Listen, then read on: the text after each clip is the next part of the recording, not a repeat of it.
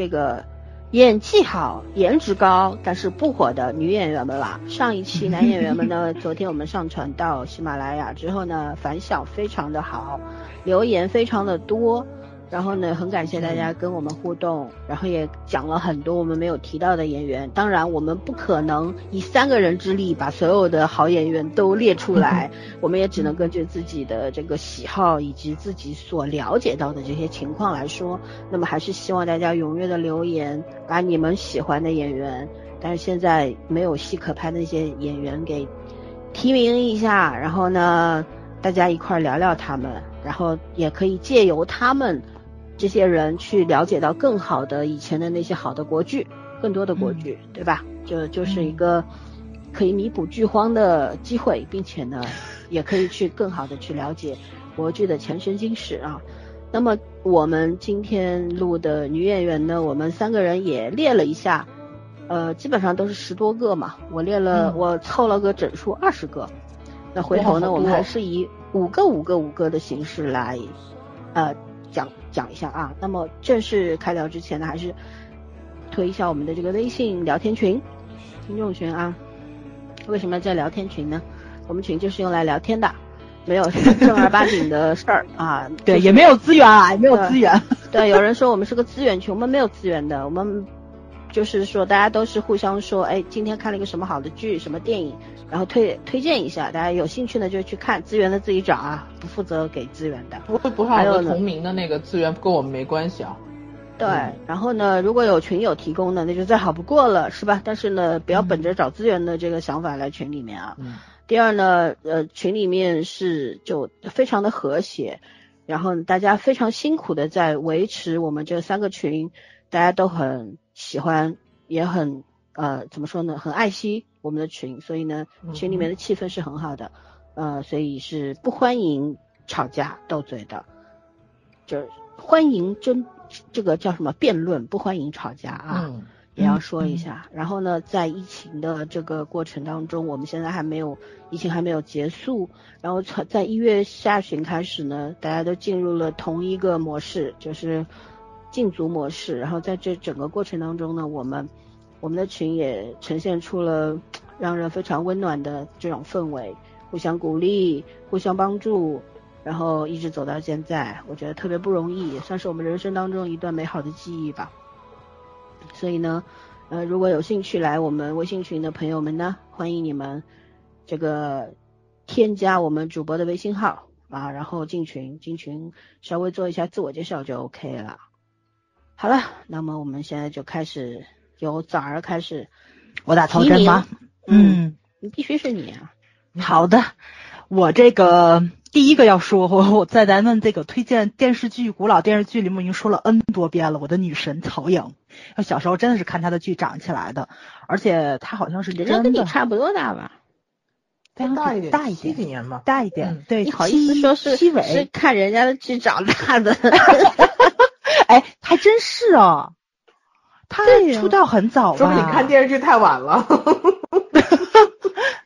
我觉得她出道很早他啊。反正他年轻时候演了好多，我觉得那个时代的偶像剧是真的。嗯，是的，是的。啊，你继续，不打不打断你。哎，我说到哪儿了？就你的女神曹颖，你看她啊的剧长大的，对对对嗯 就说两句你都记不住。我十六啊，你又把我的年龄暴露出来了，真是。对，因为曹颖是为了演戏离开了央视，我觉得一般来说，就是这么好的一个工作机会，肯定是真的很热爱，然后你才会对吧？为了梦想去离开一个非常稳定的工作。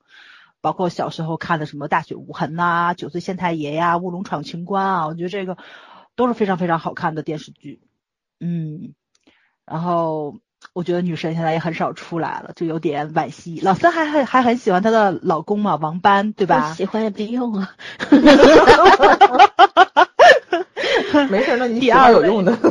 我我今天还说，我说，你看我喜欢大陆的三个演员，两个已经结婚了，还有个年纪太小，我想给人家打伞都没有机会。你不喜欢还有单身的吗？真的是，景瑜啊，景瑜啊，还给你努力一下。嗯嗯。嗯，然后第二位是那个中戏毕业的王玲，呃，王玲的话就是大汉天子，你们有印象吗？是雪姨吗？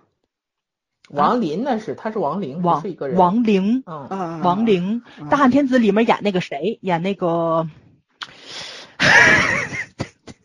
在嘴头上演个妃子，呃，对。然后那个《再生缘之梦丽君传》里面也有她，然后《少年天子》里面也有她。其实我觉得她很少演主角，但都是演的黄金配角嘛，就长得就是很古典的那种漂亮，就是咱们以前的那种女演员都是那种大眼双眼皮儿的。王玲可能是第一个给我特别直观，就是单眼皮儿也很漂亮的女演员，而且她那个气质就很出尘，就是怎么说呢？果然没演过现在的话女主，真的没印象。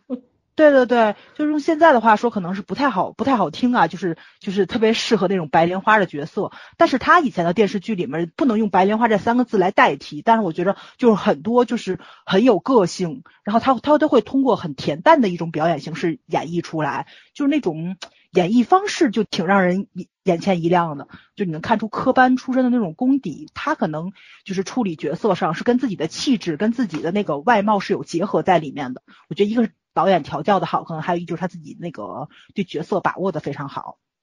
然后第三个是那个也是中中艺中戏毕业的刘一军，少年包青天大汉天子，就是嗯，我上次就少年包青天里面跟公孙策演一对儿的那个那个那个小、哦，那个小姑娘，小姑娘，你有印象吧？对嗯对对，大汉天子里面是跟李陵谈恋爱的，然后就是跟贾静雯是好好姐妹的那个小姑娘，串戏了，没有感觉，没没没印象。嗯，没有印象是吧？哎呀，就好多角色嗯名字我都想不起来，但就就是有印象，就那种呃，就是那种很机灵鬼儿的那种小姑娘，漂亮，眼睛大大的，然后忽闪忽闪的那种。哎，你这样我这样怎么了？不是？我想，啊我好像知道是谁了，有点对不上脸，时间有点久了。对，时间有点哦久。少年包青天，我应该是看到过他的。对对对对对，嗯是跟那个谁，那个周杰那部嗯《少年包青天》嗯第一季里面，他演任泉演的公孙策嘛，跟嗯公孙策是一个欢喜冤家的那个啊，小姑娘。然后第四位就是薛佳凝，我觉得薛佳凝也是很可惜的一个女演员，嗯，时运所致吧，长得也漂亮，然后也有演技，上戏毕业的。然后我觉得她的剧应该大家可能就比较耳熟能详，就很多人的白月光嘛，嗯粉红女郎里面，然后还有机灵小不懂，嗯哈妹。嗯对对对，哈妹，还有就是机灵小不懂，机灵小不懂也很好看啊，是张卫健健，，嗯，对对对对对，然后那里面也有很多特别棒的女演员，什么何美甜呐、嗯，哎，你们是有李冰冰是吧？是有李冰冰吧？今天小不没印象懂好像太久远了，那时候我还小。对对对，老三还脸呢小脸呢，赶紧。我们我们都是一届的，我们都十六岁。第五位不是咱们大陆的女演员，但她在大陆活动，新加坡人郭菲丽，嗯，就是《天外飞仙》《倚天屠龙记》《东游记》《一路风尘》，就我一定要好好说一下《一路风尘》，这也是我们小时候的剧。我觉得那个那个片儿可能是郭菲丽最早就早期出道演的那个电视剧，就是哎是有范文芳吧，反正反正我印象中是郭菲丽是非常非常国宝级女神嘛。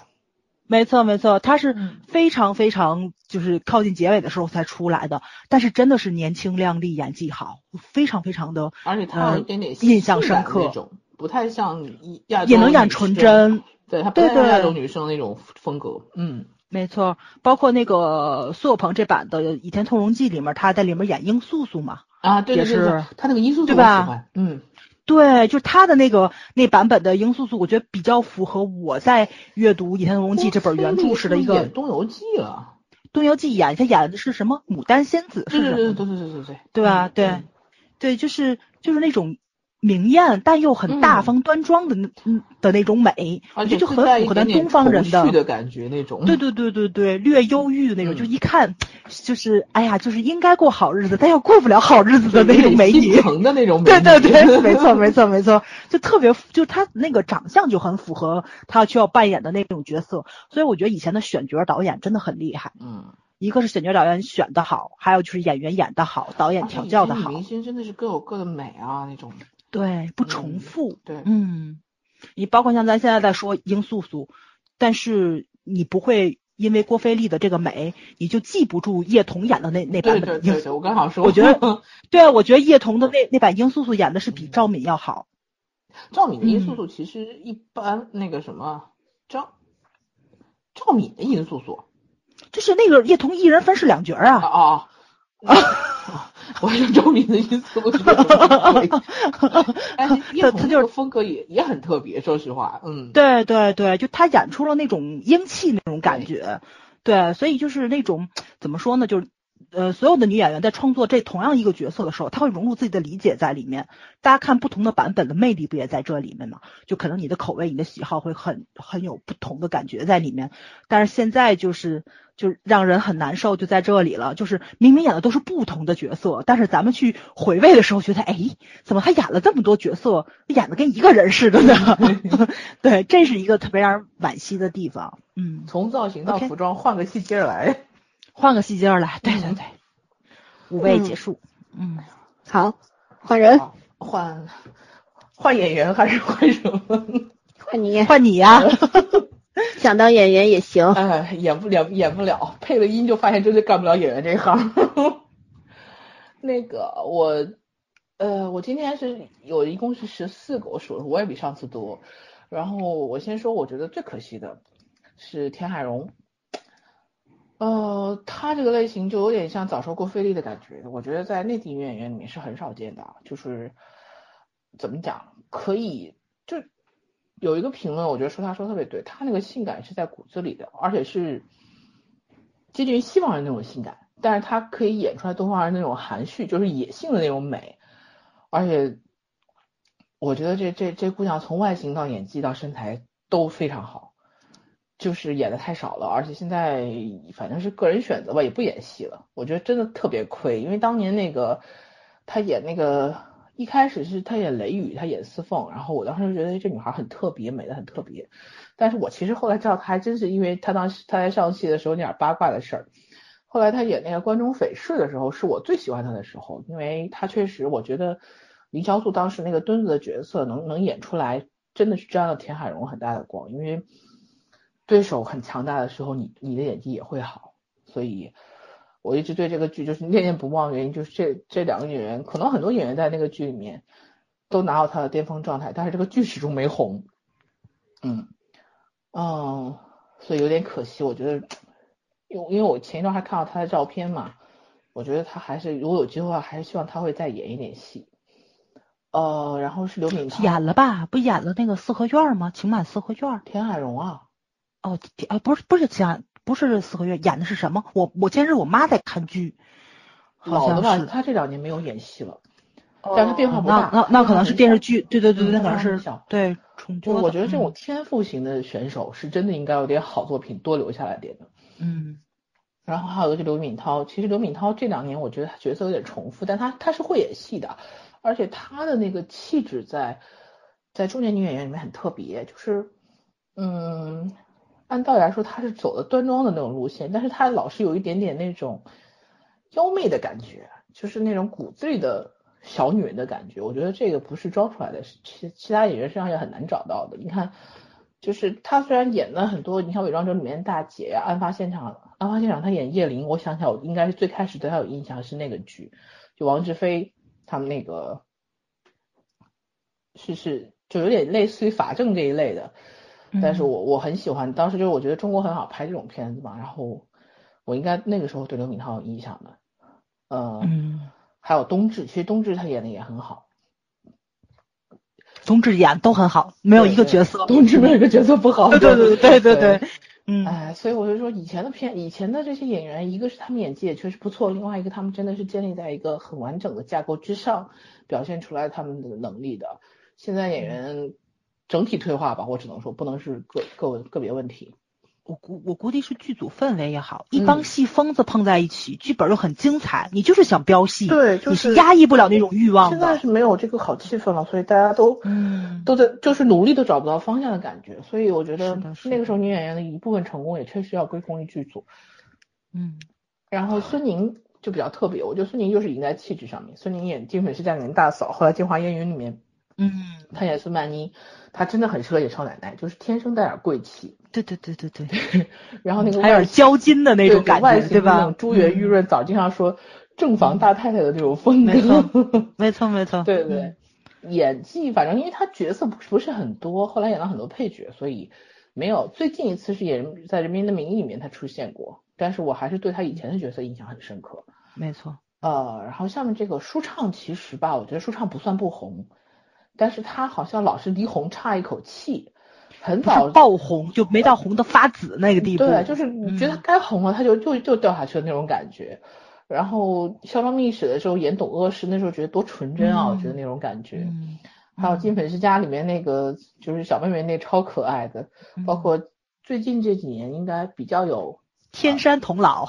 辨识度的是那个《大唐荣耀》里面的慕容林志，嗯啊，对对对，他和秦俊杰嗯那一段演的还是很感人的啊。所以我觉得嗯也是没赶上好机会，需要有个好本子，当然。然后就是黄晓，但是他代嗯他代表他代表角色还是很多的。他代表角色很多，但是最近这几年呢，嗯我看了一下，他基本上就混迹于各个仙侠剧的是的，剧本里面当配是角，然后就没有发挥空间了。嗯，就是本子还是对，本子还是不够好。然后可能他就是，我觉得到一定年龄以后，给女演员的这个选择空间就更小了。但他好在还是一个娃娃脸，就是他还能演年轻一点的，也没有觉得很违和。呃，黄晓雷，黄晓雷蛮特别的，就是我觉得他其实可能他演他比较会挑角色，因为我觉得他演的角色都可能跟他本人有点相似。就《闯关东》好像是他的成名作吧，应该里面演的夏雨舒，还有《武林外传》他也客串过，但是基本上不算主角。还有就《大女当嫁》，当时小宋佳演的那一部，他演戏我觉得就是特别放松，然后就是那种有什么就是 角色都比较靠近本人，然后重点就是戏松，加上那个这几部就是他选的本子也都不差，所以我觉得其实会挑角色也是演员的一项必修课吧。嗯嗯嗯，但是你要说他特别出挑，我们没有觉得，但是他都演的还可以。嗯，我这五个了，该换人了。好的，那我接棒。呃，我刚开小差出去看了一眼，我插句话啊，这个嗯嗯，看了一眼，看到一个好的消息，说武汉公安通报李文亮事件处理情况，撤销训诫书，随哦，对，今天下。午出新闻了。嗯没有，这个新闻是刚出的，下午是国呃中这个中央调查组建议撤销，然后哦现在是确认撤销了，就觉得哎，不错，总算是一个好结果。对，不管怎么样，觉得还算是能够安慰人心吧。嗯好的，就言归正传，我要讲的第一个女演员叫杨雪。呃，我讲一下他演过谁，你们可能就有印象，就是小鱼小鱼儿与花无缺，张卫健和谢霆锋那一版里边的江玉燕，嗯啊杨雪演演的非常常好。因为当时铁心兰是范冰冰，但是呢，我觉得范冰冰和她相比的话，那就差蛮多的。然后杨雪呢，就也蛮可惜，现在基本上看不到了吧？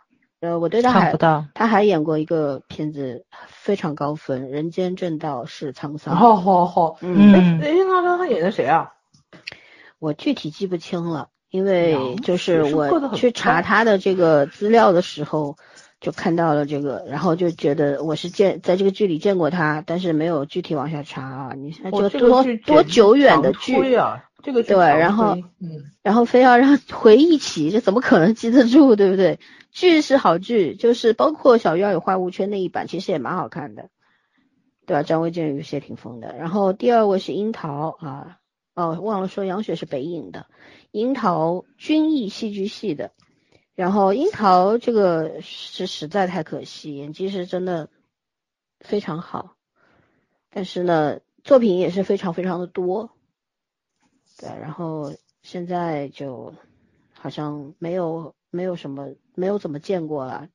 最最近一次见就是他也和范伟老师的那个不成问题的问题，嗯，然后杨贵妃秘史、鸡毛飞上天这个嗯这个剧我看了没没有多少，没看完。苍穹之矛》，当时圈圈有推荐过这部国剧的。然后《历史的天空》《局中局搭错车》这些剧都是一套，对，都很好。大家有有时间有兴趣呢，都可以去看一下。其实我们主要今天也是来推剧的啊。嗯，对。然后第三位就比较新鲜了，叫宋轶，中戏的。其实他没有什么特别特别多的作品。第一次见他是《于曼丽伪装者》里面的，对，演了这个女性角色。我想提一嘴，就是真的，就现在呢，我们等会儿会谈到女演员为什么无戏可演，也会谈到女性角色为什么扁平化、纸片人，对吧？但是于曼丽这个角色给我留下很深的印象，是因为她出身非常非常的不好，在那个就是艰难的时时刻，嗯，那个时代，然后在很小的时候就卖去被卖掉，卖去青楼了啦，等于说是。后来呢，因为她。呃，非常的怎么说呢？很有智谋，也很很有手段，很狠辣，活得很努力。其实，对，就被吸收去了这个军统还是中统啊，然后就最后是舍身救义，嗯，为了抗日付出了自己的生命，也为了救当时胡歌演的这个三弟，嗯，因为暗恋这个这个角色，但是呢，他自己也心里明白。是得不到的，所以呢，嗯，对，就选择了成全。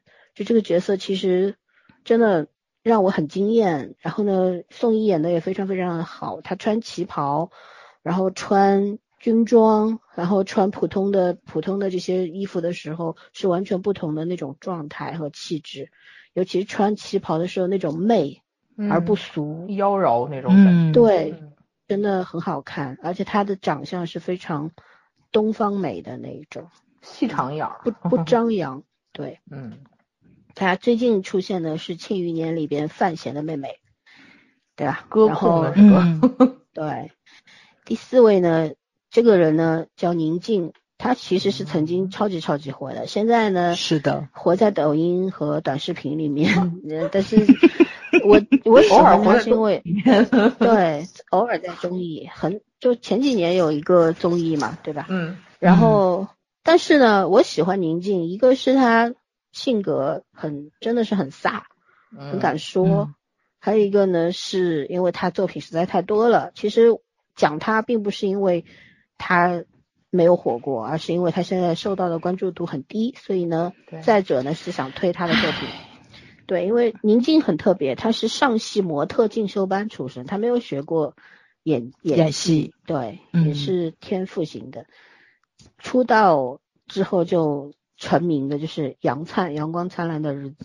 嗯。后来《大宅门》《寻枪》《红河谷》《孝庄秘史》《大秦帝国之崛起》和《大秦帝国之纵横》这几部剧呢，都是超牛的剧和电影啊，大家都可以去看。嗯，反正他长得就是有一种。我觉得有一种野性的美在他身上，他那种异域性的那种风格很强烈，对，很很漂亮，浓艳，他是浓艳的美，嗯，是，直到现在，对，现在就其实还还是很美，要五十五十岁多了吧，嗯。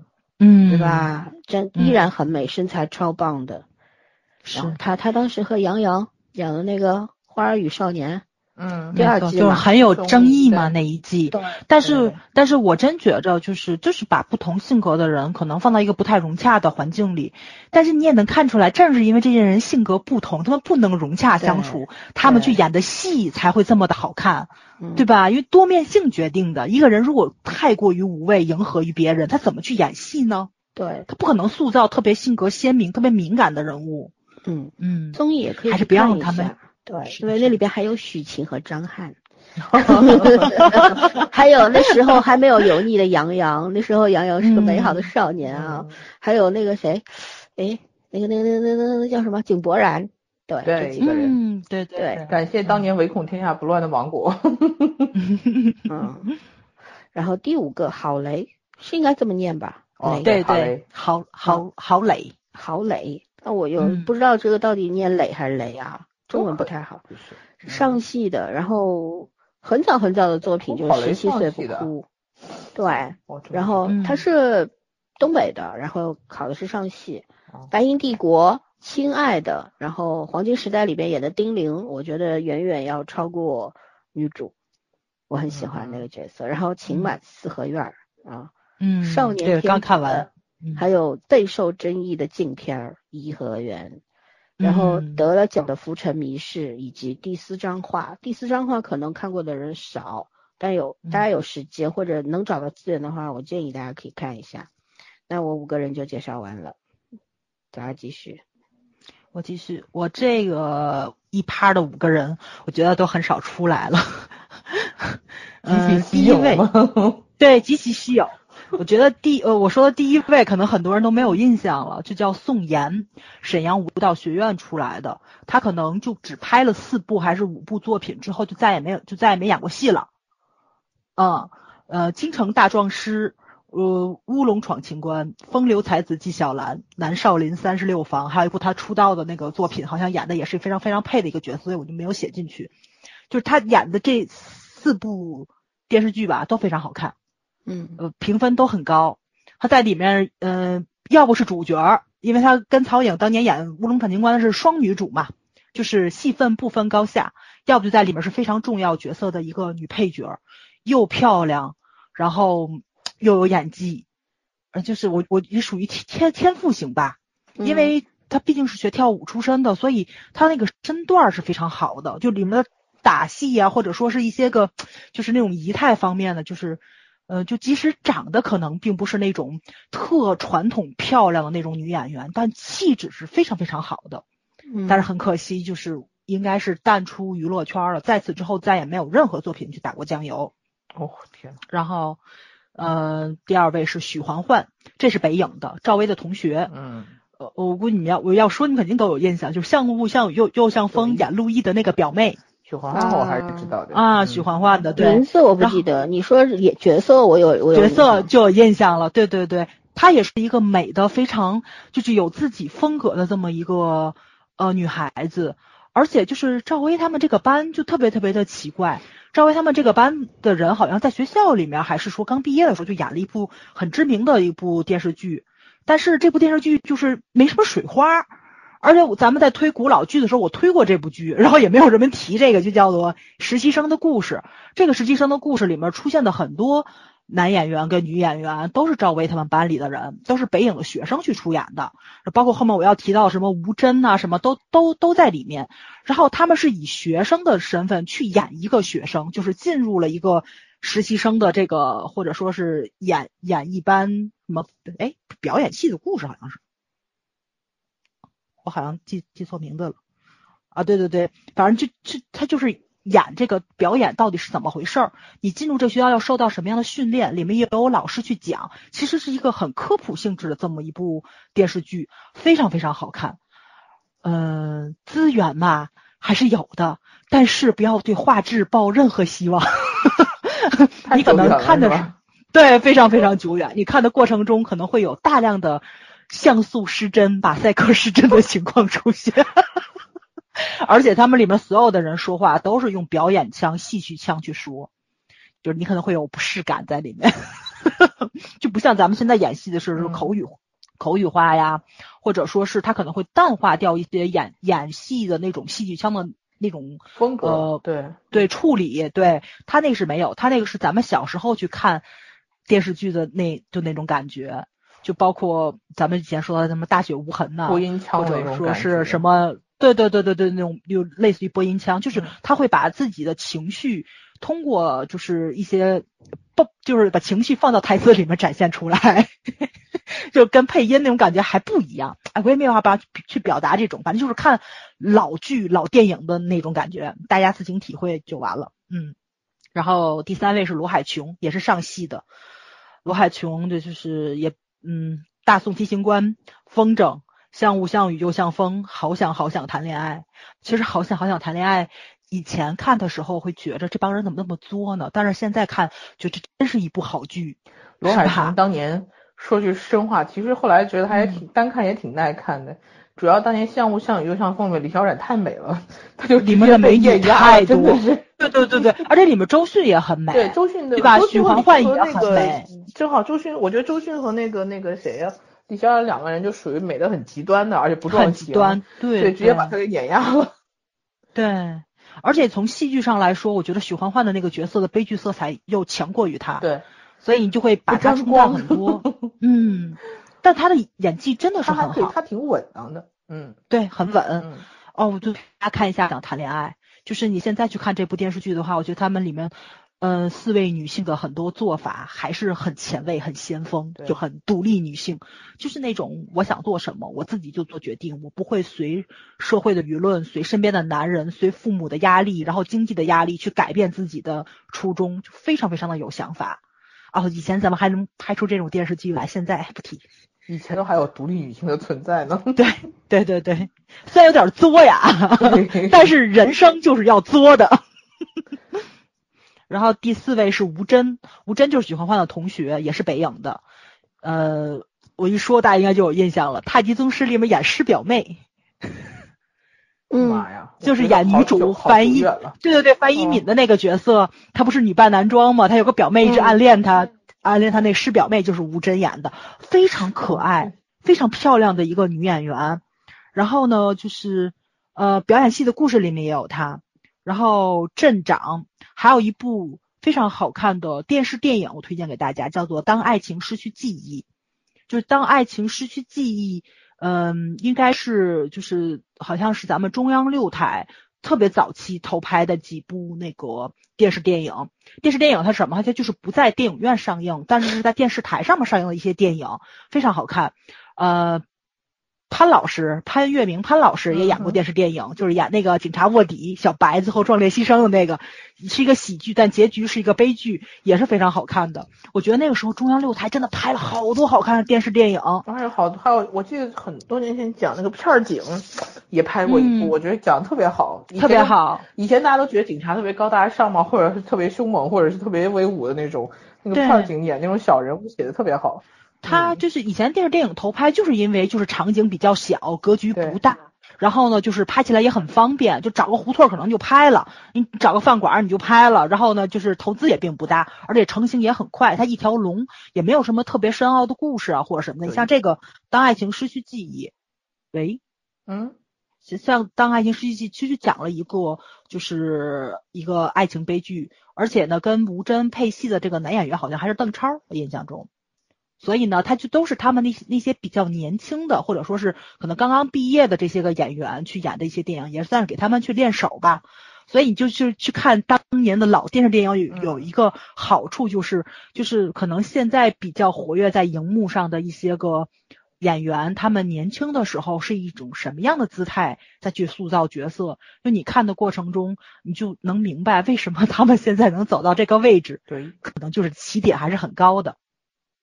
嗯，喂，哦，我能听到你讲话。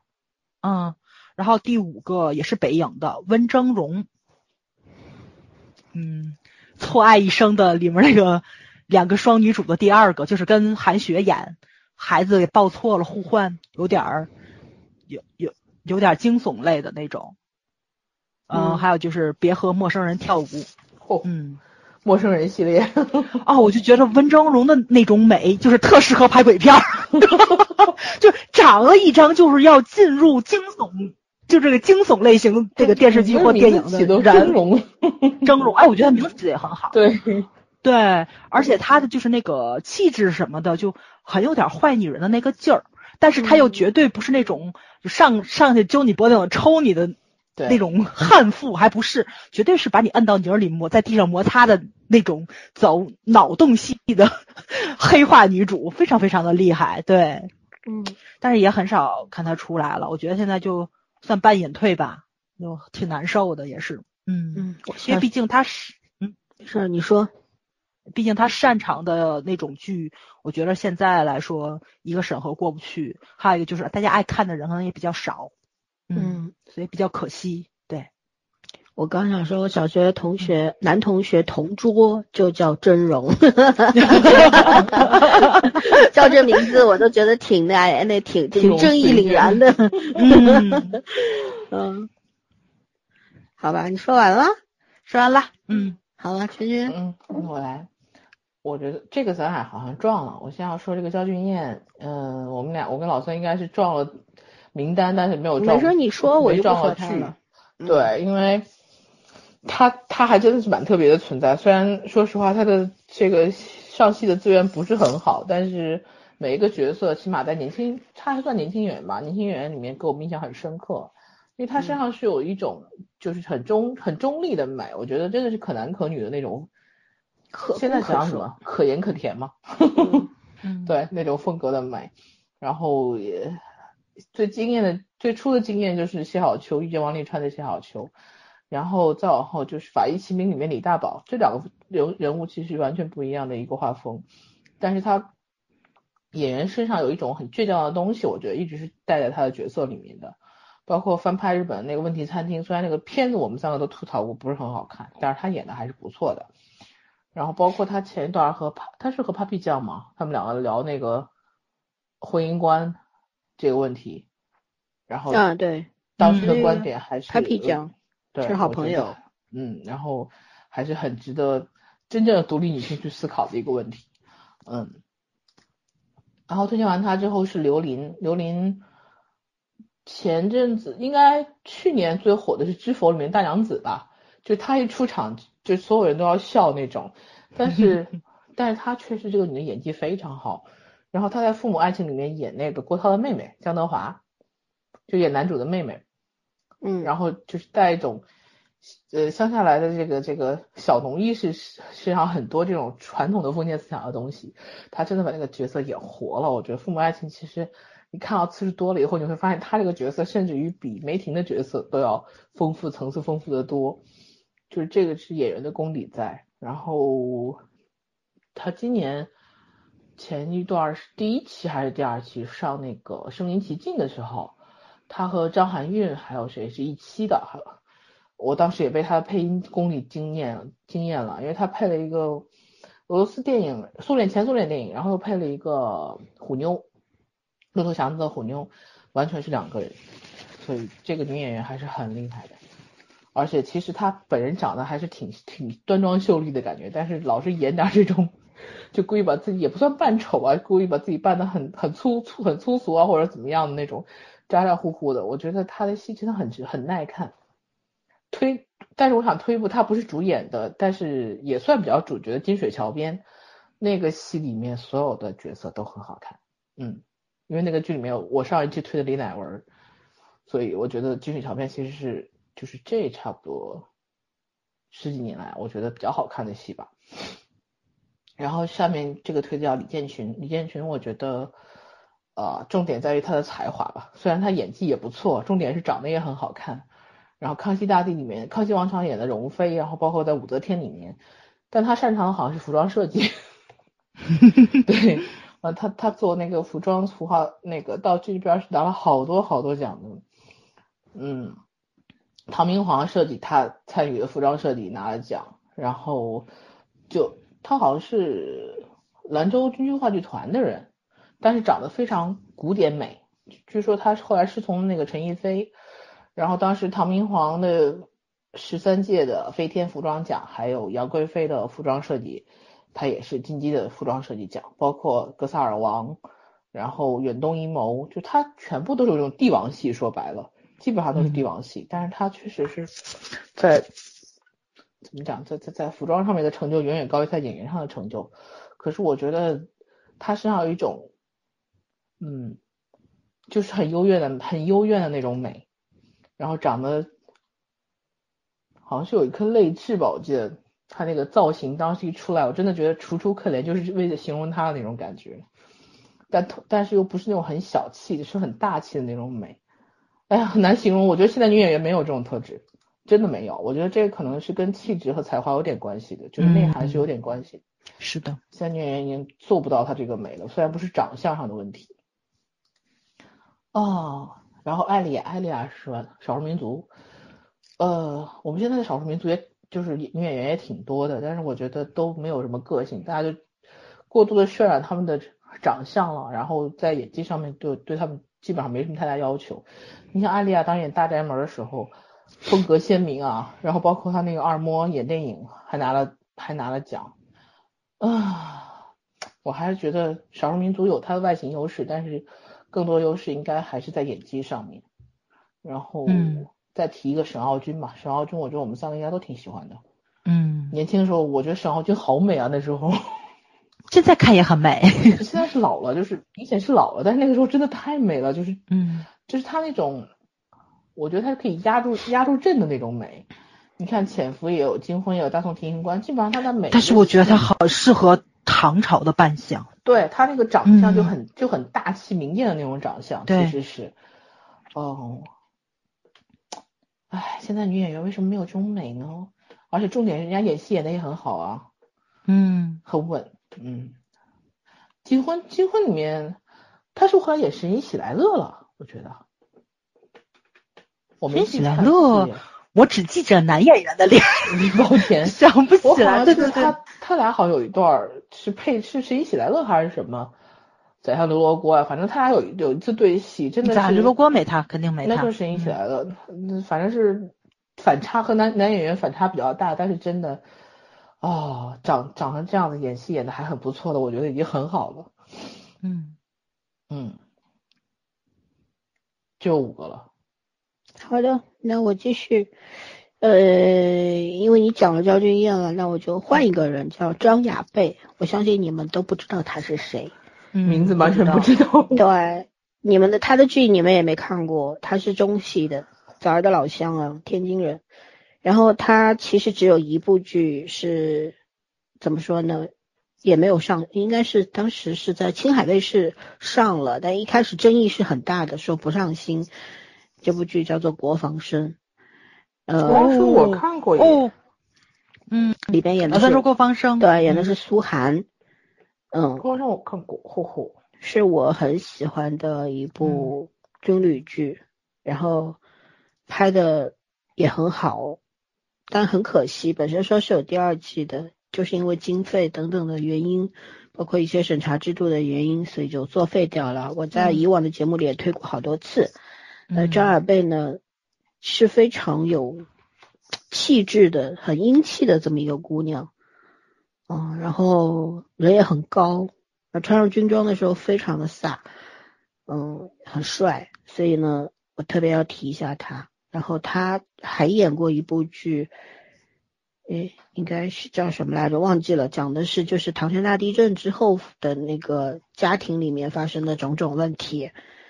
嗯，有兴趣大家也可以去查，但是那个剧分数评分不高，七点几分，我记得是什么什么的的一家人，少吧，应该是。对，没什么知名度啊。大家其实对灾难其实是有一种天嗯然的回避，嗯，就是最好不要去触及，是吧？像我这种嗯一、一个不少就要看战争片的人，是属于奇葩类的。你是看战争片，还不是看灾难片？有人把灾难片当科教片看的好吗？嗯，对。然后下一位是万茜，万茜我没有办法去讲她有没有火，其实她演戏很多年了，可是确实以火的程度来说的话呢，就没有火过嘛，但是也算是一直活跃在这个荧幕上的。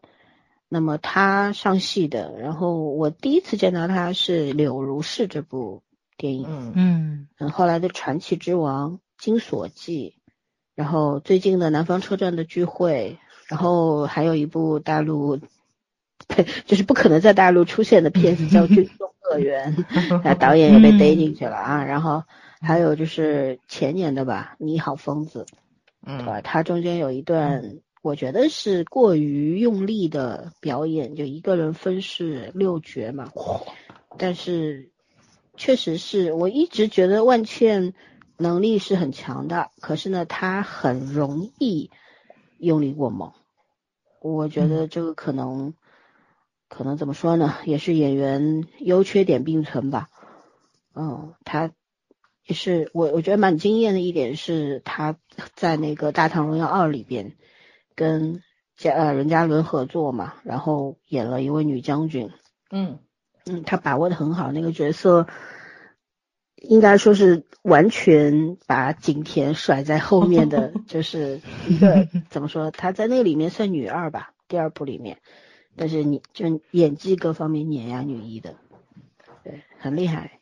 还有呢，谭卓，这几位其实大家都知道嘛，谭卓也是嗯嗯，火是不火的，非常好演技是好的，但也没有好到特别夸张的地步，就是一个非常八分左右的这么一个嗯演技的女演员吧。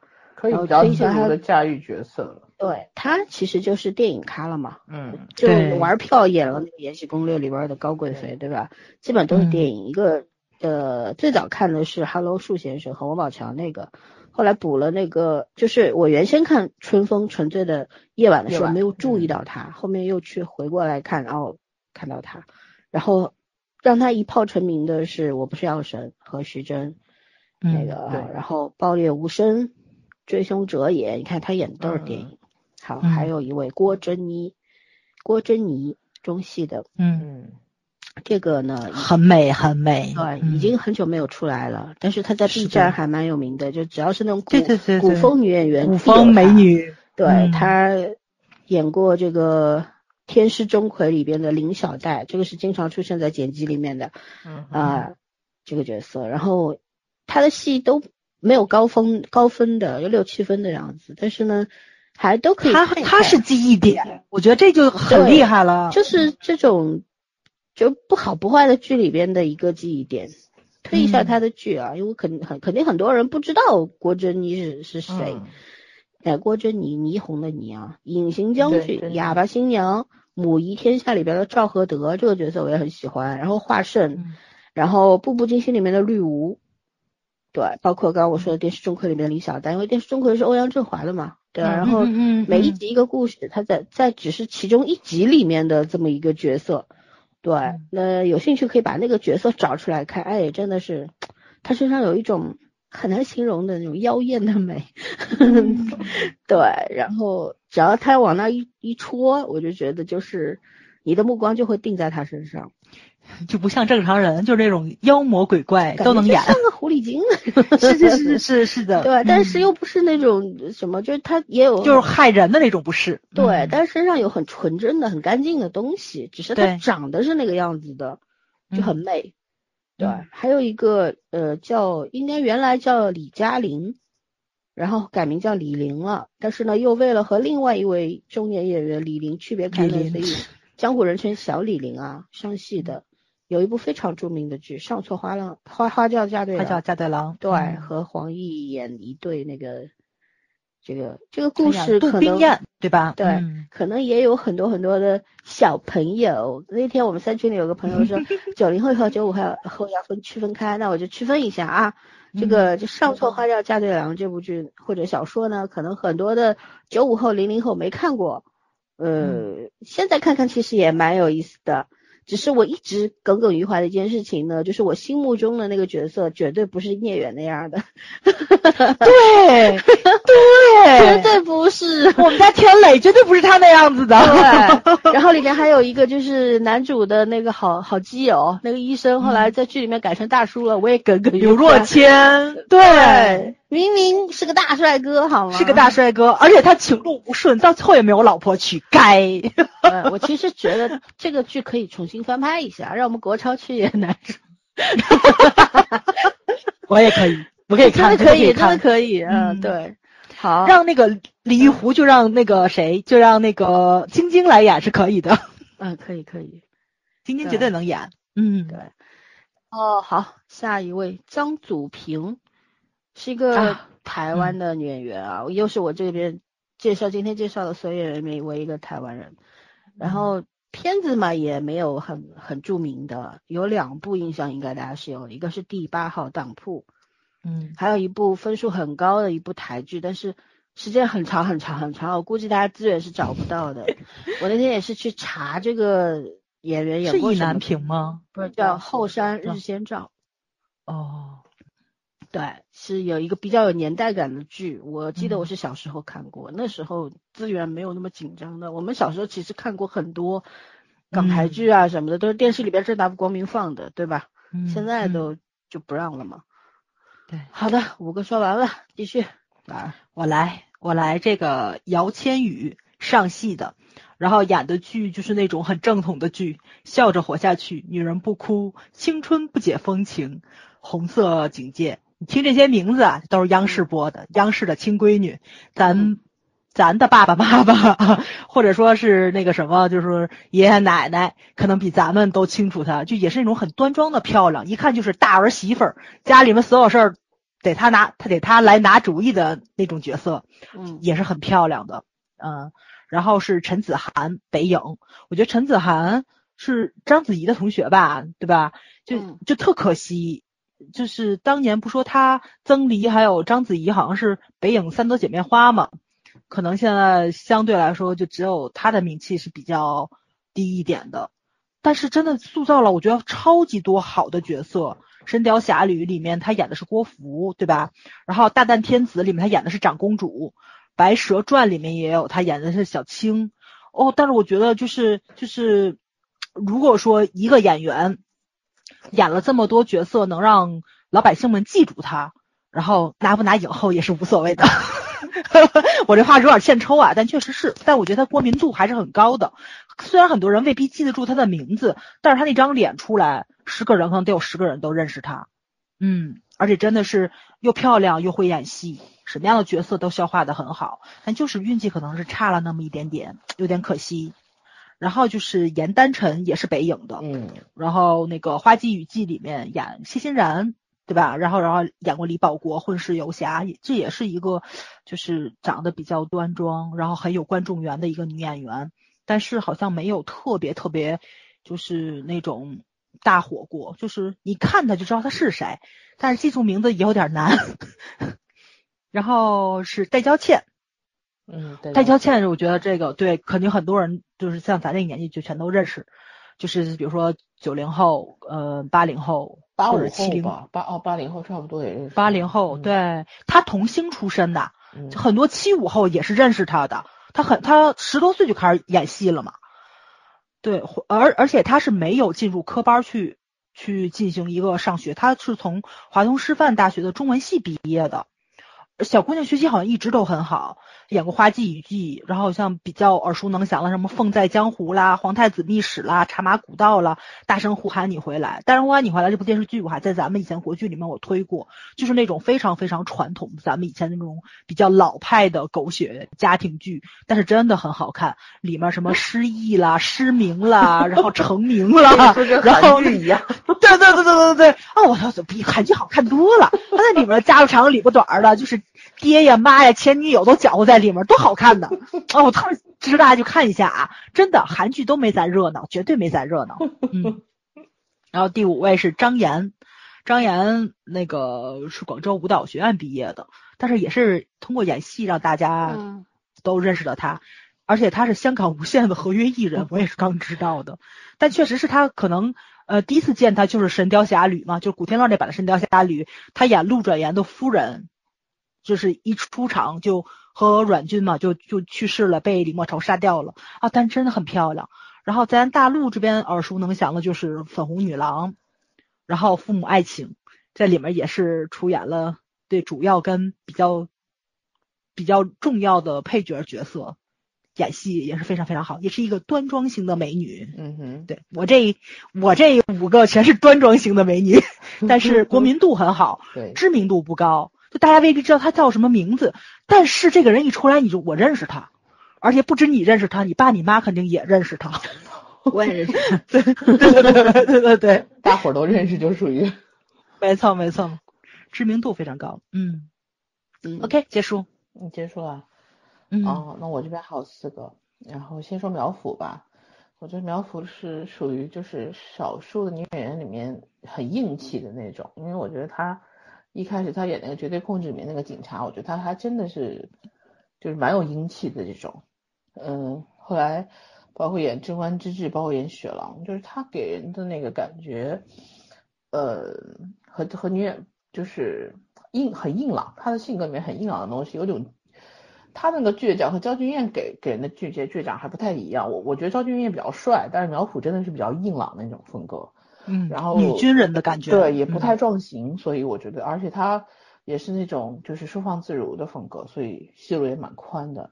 然后吴越，嗯，吴越真的是演了好多戏了，嗯什么，哎呀，反正自己去去去搜吧，反正我觉得他是真的是一直就没有沉默过，就一直不管是主角还是配角，他就始终是在演戏。但是你说他大红过没有？我没觉得他大红过，演技也不错，长相也不错，然后角色也可以，但是气质也很好，对，气质也很好，但是真的没有爬升到一线的那种女演员的那种位置上去。嗯，他自己演完戏就消失啊，对吧？纯演员，他就是纯演员的那种，纯演员。对我只活在戏里面。对，然后哎呀，江南美女就是那种风格，小家碧玉型，对，就是气质很温婉，她真的是气质很温婉的那种。以前我觉得他演不了小三儿，自打他演了之后，我发现他什么都能演。她她是一个话剧演员，《恋爱的犀牛》那一版实在是太出色，太好了。对，嗯，是。然后下一个要说一个大美女曾黎，曾黎真的是戏太少了，她是太。是属于长相太惊艳了，所以没说。虽然演的戏不多，但是大家印象应该对她都蛮有印象。最近一次不是在被我们吐槽过那《下一代幸福》里面中国好后妈嘛？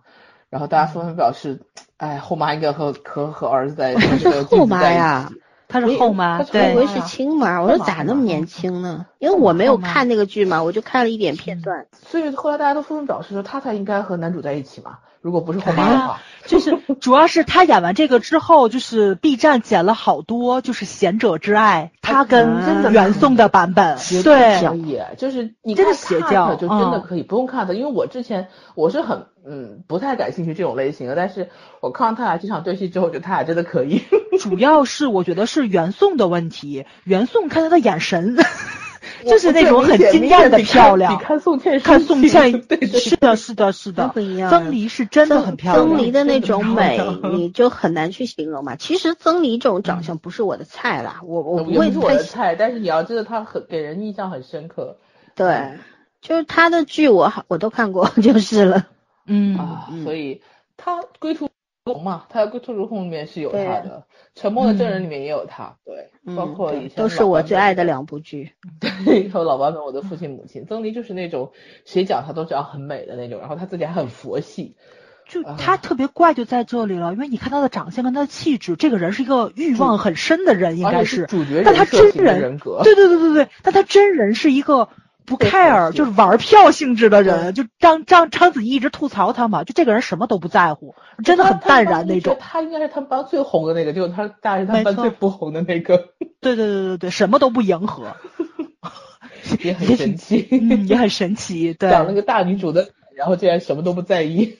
嗯嗯，他和王班的那个石涛，就是《归土如红》里边那个，她是女主嘛，王班是男主，两个人也是。无比的搭，你知道吗？但但是呃，其实曾黎在那个里边应该和李若彤算是并列双女主吧？双女主对，分不出女主女二。可是呢，我我都当时替这个石涛着急啊，两个都 两个都很好，对对对，选不出。但是最后两个都没沾上，算了，这还不如什么那个那个那个什么有尾玩具的那个选择呢。都好，那石涛也好呀，对吧？没办法，嗯嗯嗯，好，那我再推荐我的最后一个杨童书，杨童书也是那种就是古典美人，古典美人，而且气质很平淡的那种，就让人看很舒服。你说他哪儿特别惊艳？他跟曾黎不不是完全不是一个风格，曾黎就是那种一在画框里你就知道他是主角，杨童书就是那种你很容易会忽略到他，但是他演戏真的是和风细雨的感觉，就是润物细无声。他演汉武大帝的时候，那个造型我真的很喜欢，很喜欢。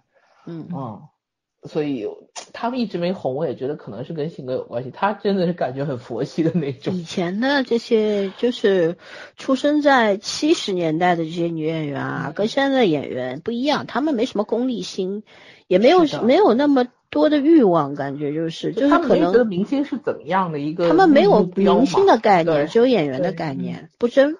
嗯，就是一个工作，就相当于一个职业嘛，对，就热爱就表演嘛，就好好去把这事做完就得了。哪还有下面这些什么炒作乱七八糟这些破事儿？嗯 嗯嗯，好了，我我其实觉得我是十四个人里面还有几个没写的，我后来一查有的是超龄了，你知道吗？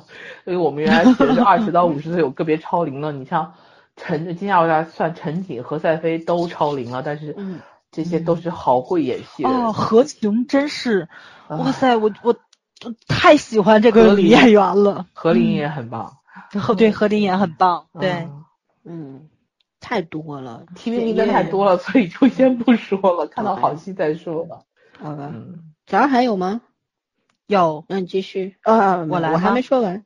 对，你还没说呢先说那下一个我要说的是前方，呃，这很个耳熟。前方《龙门镖局》里面的啊，嗯，他，我要推的三部剧，其实他都是跟郭京飞演，因为他和郭京飞是话剧上话剧搭档，搭子，对。对对，他俩一直演很多话剧都很好看。然后《龙门镖局》防火线五七八八讲的是，就这个剧真的有点年年纪了，但是呢，讲的就是应该是互联网，然后包括 IT 方面的一些东西，就是讲了一群年轻人志同道合的在一起做这个呃开发呀，包括一些防御之类的。我有看过一部分，没有看完，因为这个画质实在是太渣了，看的眼睛难受。还有一部也是跟郭京飞的，叫《约会专家》，前方是一个长相不惊艳，就很路人的一个长相，但是演技是非常有实力的这么一个演员。嗯我其实就想到前方的时候，我记得我上次那个讲男演员忘掉了一个人，杨浩宇。我今天提一嘴吧，公叔，嗯啊，太喜欢他了。但是就是安家太难看了，所以也基本有他，我也没有看安家。嗯、公杨浩宇这个演员，我看过他一个单人话剧，哇，那个感觉就那我看话剧很少会看到泪流满面，然后他一个人演了一出话剧，然后中间有很多临场的要与观众互动，哦，那个反应能力太强了，真的是演话剧的都都不是一般一般人，太牛了。对，今天特地要提一下杨浩宇啊，然后下一位高露，这个都挺好里边的，嗯，二大哥，大嫂，哦，大嫂，嗨，怎么大哥说是小大哥 对，大嫂，大嫂，大嫂，然后知否知否，应是绿肥红瘦里的小娘，对吧？还有外科风云里面的，呃，中戏的啊，她演的她演技很好，长得也很漂亮，然后也是那种特别端庄优雅的女性的长相，但是呢，嗯剧都很一般。是这三部剧都挺好，我们已经批批评了很很两，应该是两期节目吧，对吧？然后这个知否知否嘛，古装剧反正也就那样吧，也没谈不上好看不好看啊。外科风云嘛，也也反正被毁，应该说是事儿，对，结局毁掉了。其实整个是三分之二都还是可以的，可以看看的，对吧？OK，那下一位叫何杜鹃，又是一个冷门，北影啊，何杜鹃那个女孩我知道，嗯，这个女孩子长相，我是是我我觉得很惊艳的那种长相。我最近去看了那个《天机之白蛇传说》嘛，他演许宣，就任嘉伦的那个角色，一人分饰两角嘛。他演嗯人间的这个许宣的师妹叫冷凝，那，她是也是这个冷凝这个角色被何杜鹃演绎的出神入化，我觉得就是。就她本来是一个凡间的女孩子，但是她爸爸是百草仙君下凡来历劫，所以她是等于说不知道算是仙人生的还是凡人生的，反正就这么一个人。但是呢，他外科风云里面是不是追着京东屁股后面跑的那个？何杜鹃对，有外科风云吗？我不知道有，有他，你忘了那个实习医生嘛？那个小女孩，啊，嗯，就是没什么印象。我我对他印象深的就是这个冷凝，嗯真的很这个你们可以去看一下 B 站找一下他的那 cut。剪辑，就是他从一个凡人到就是变成一个妖，然后从妖变成一个魔，整个转变过程，我觉得我当时看他的时候，我觉得他可以去演谁，演梅超风，或者演哦东方不败、都可以嗯，真的很很牛，这个完全经得起就是那种大近景的那种长相演技，嗯。好牛。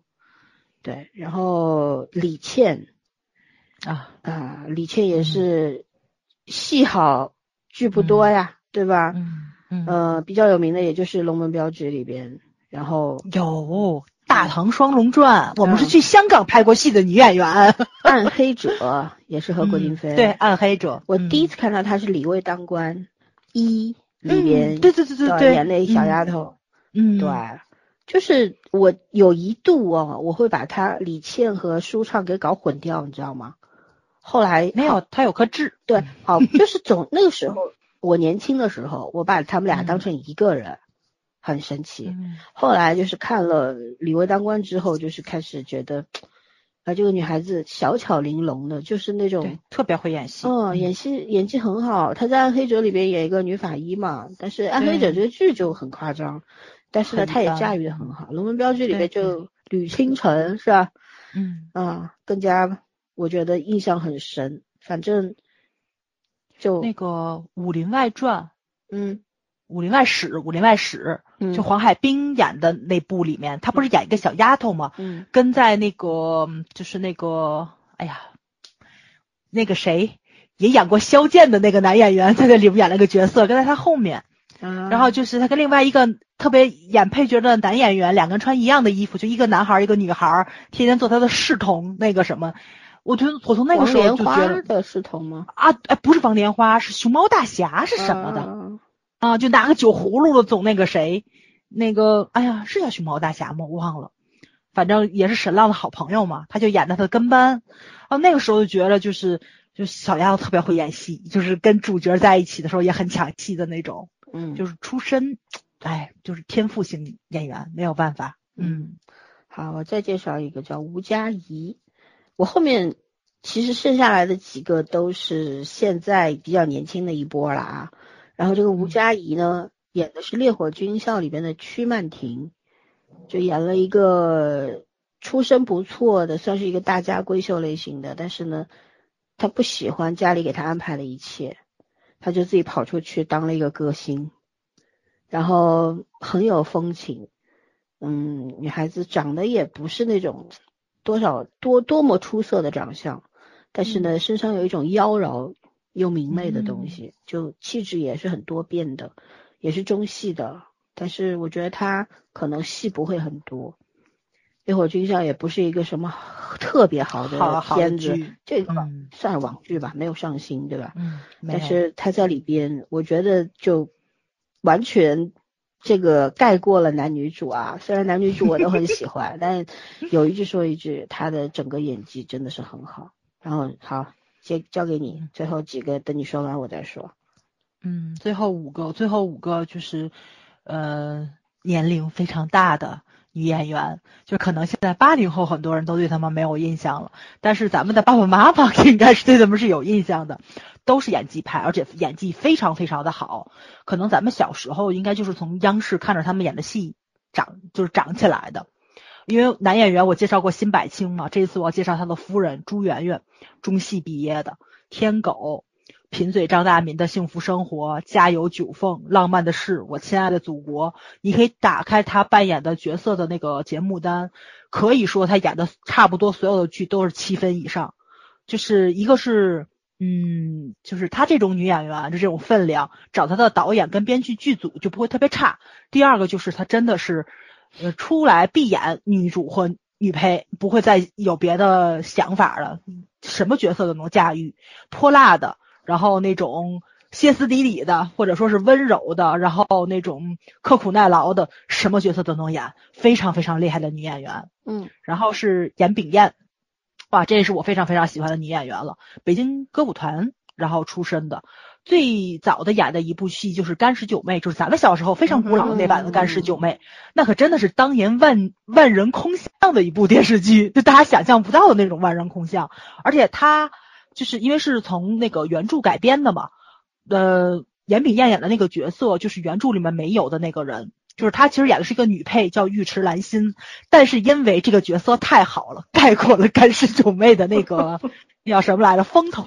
对对对对对，其实你说现在啊，我坐在一起聊，就是就是以前不都会有这种吗？就是那个红玫瑰白玫瑰那种比拼，干尸九妹毫无悬念，十个人不管男孩还是女孩都会选尉迟兰心。我也很奇怪这个事情到底是为什么，就是女主跟女配放在一起，女配还去世了，但是大家都是默认的，就是男主喜欢的是女配，他跟干尸九妹在一起是因为尉迟兰心死掉了，所以这部剧呢也很奇怪，推荐大家去看一看，跟跟原著是没有关系的，但演的真的非常非常的好。然后还有就是《万箭穿心》这部电这部电影我也推了八百遍了，演的也是非常好。家燕好像是王刚，嗯、导的，哎，不是王刚导，就是王刚换了这么一大堆人演了一部非常对，是吧？对对嗯对，这里边还有李非常值得现看。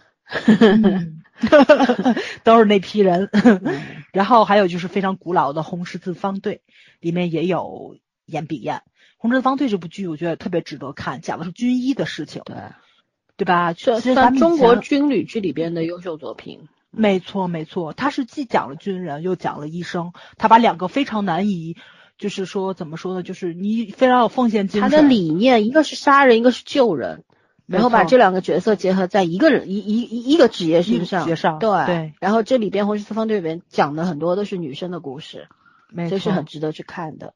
对。其实那时候我们的国剧很先锋的，好吗？没错儿，没错太对了。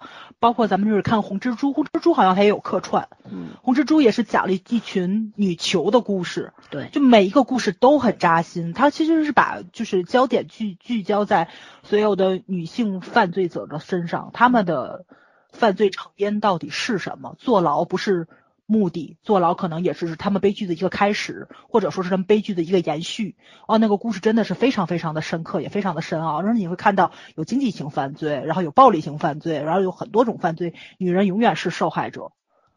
啊，就啊，也不一定说是受害者，哎，对对对对对，会从受害者转化为施害为者。施害者，整个过程是为什么？就是去把这些东西原因给剖析开、摊开嗯给观众看。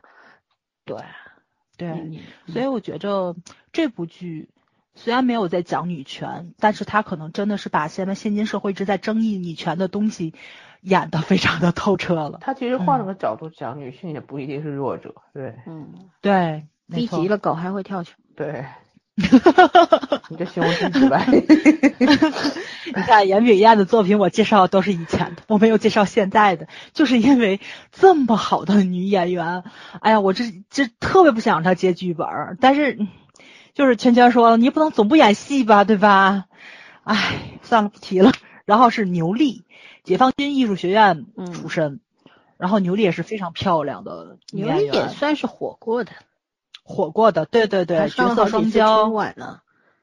啊，没错没错，但是她不是以演戏活在大众的这个视线里，小品上春晚演小品，就是一个这么优秀的女演员，就是已经开始用其他的艺术形式、其他的戏剧去走入公众视野，我觉得都特惋惜。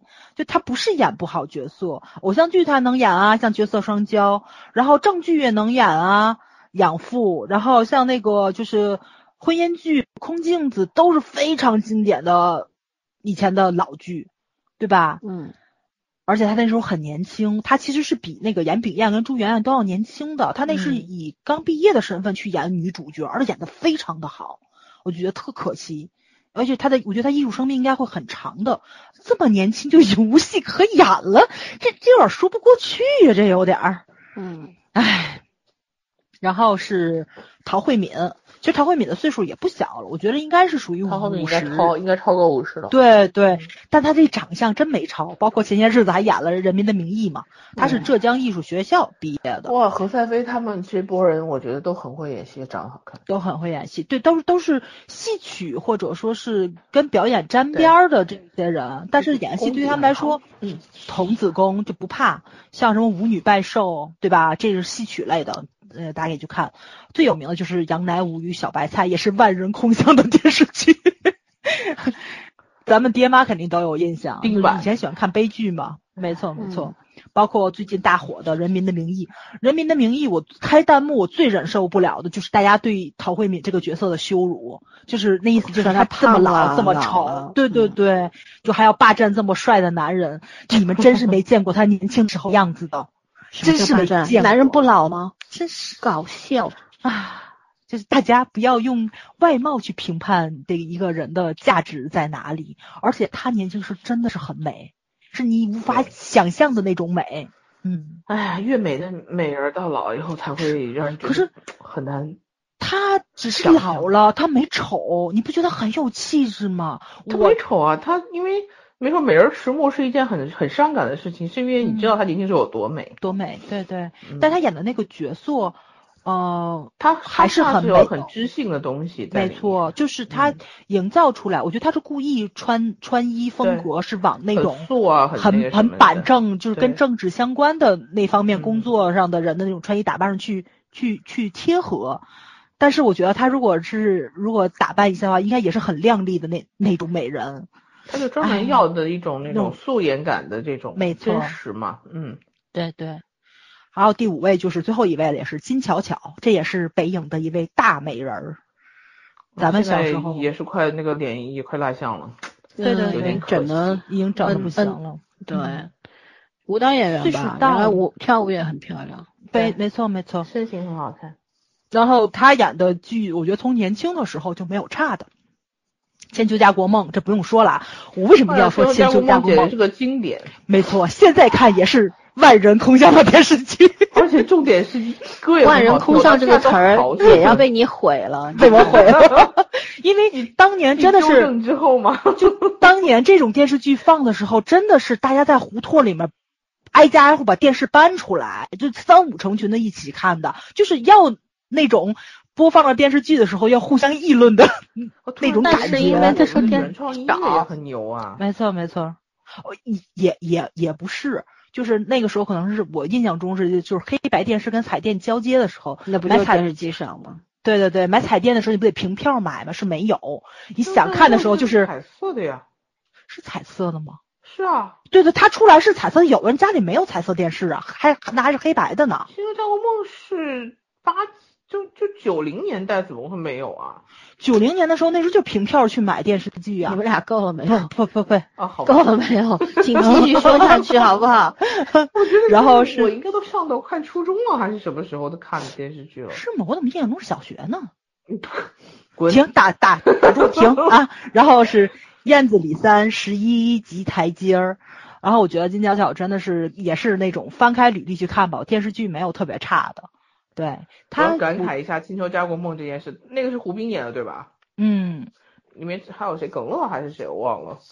然后嗯重点是哦，你这一说好像还真是初中，你这一说，对啊。然后前两天哦看了胡兵，他都四十九了，看着跟当年没对对对啥区别。那我可能是已经搬家了，还真没在胡同里面看过。对，然后他四十九岁真的是跟他二十年前没啥区别，太可怕了，连发际线都没有往后移。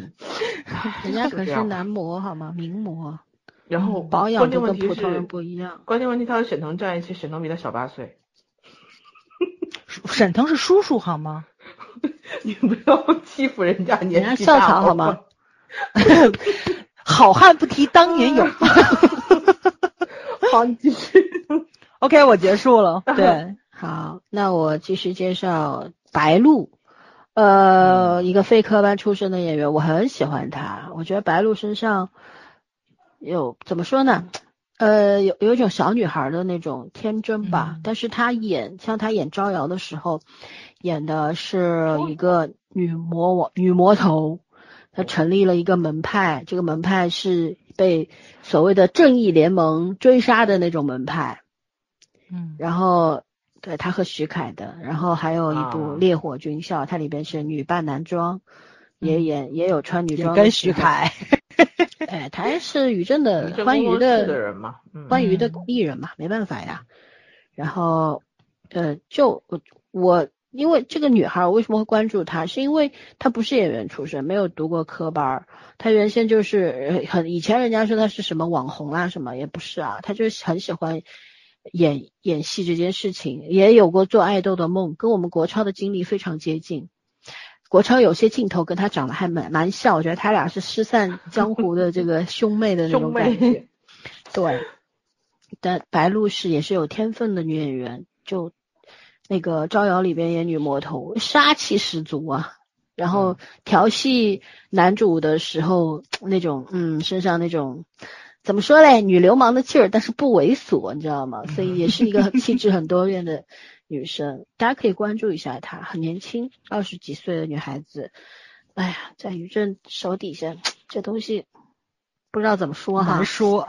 希望她有好的境遇吧，因为女演员戏真的是太少了啦，没办法。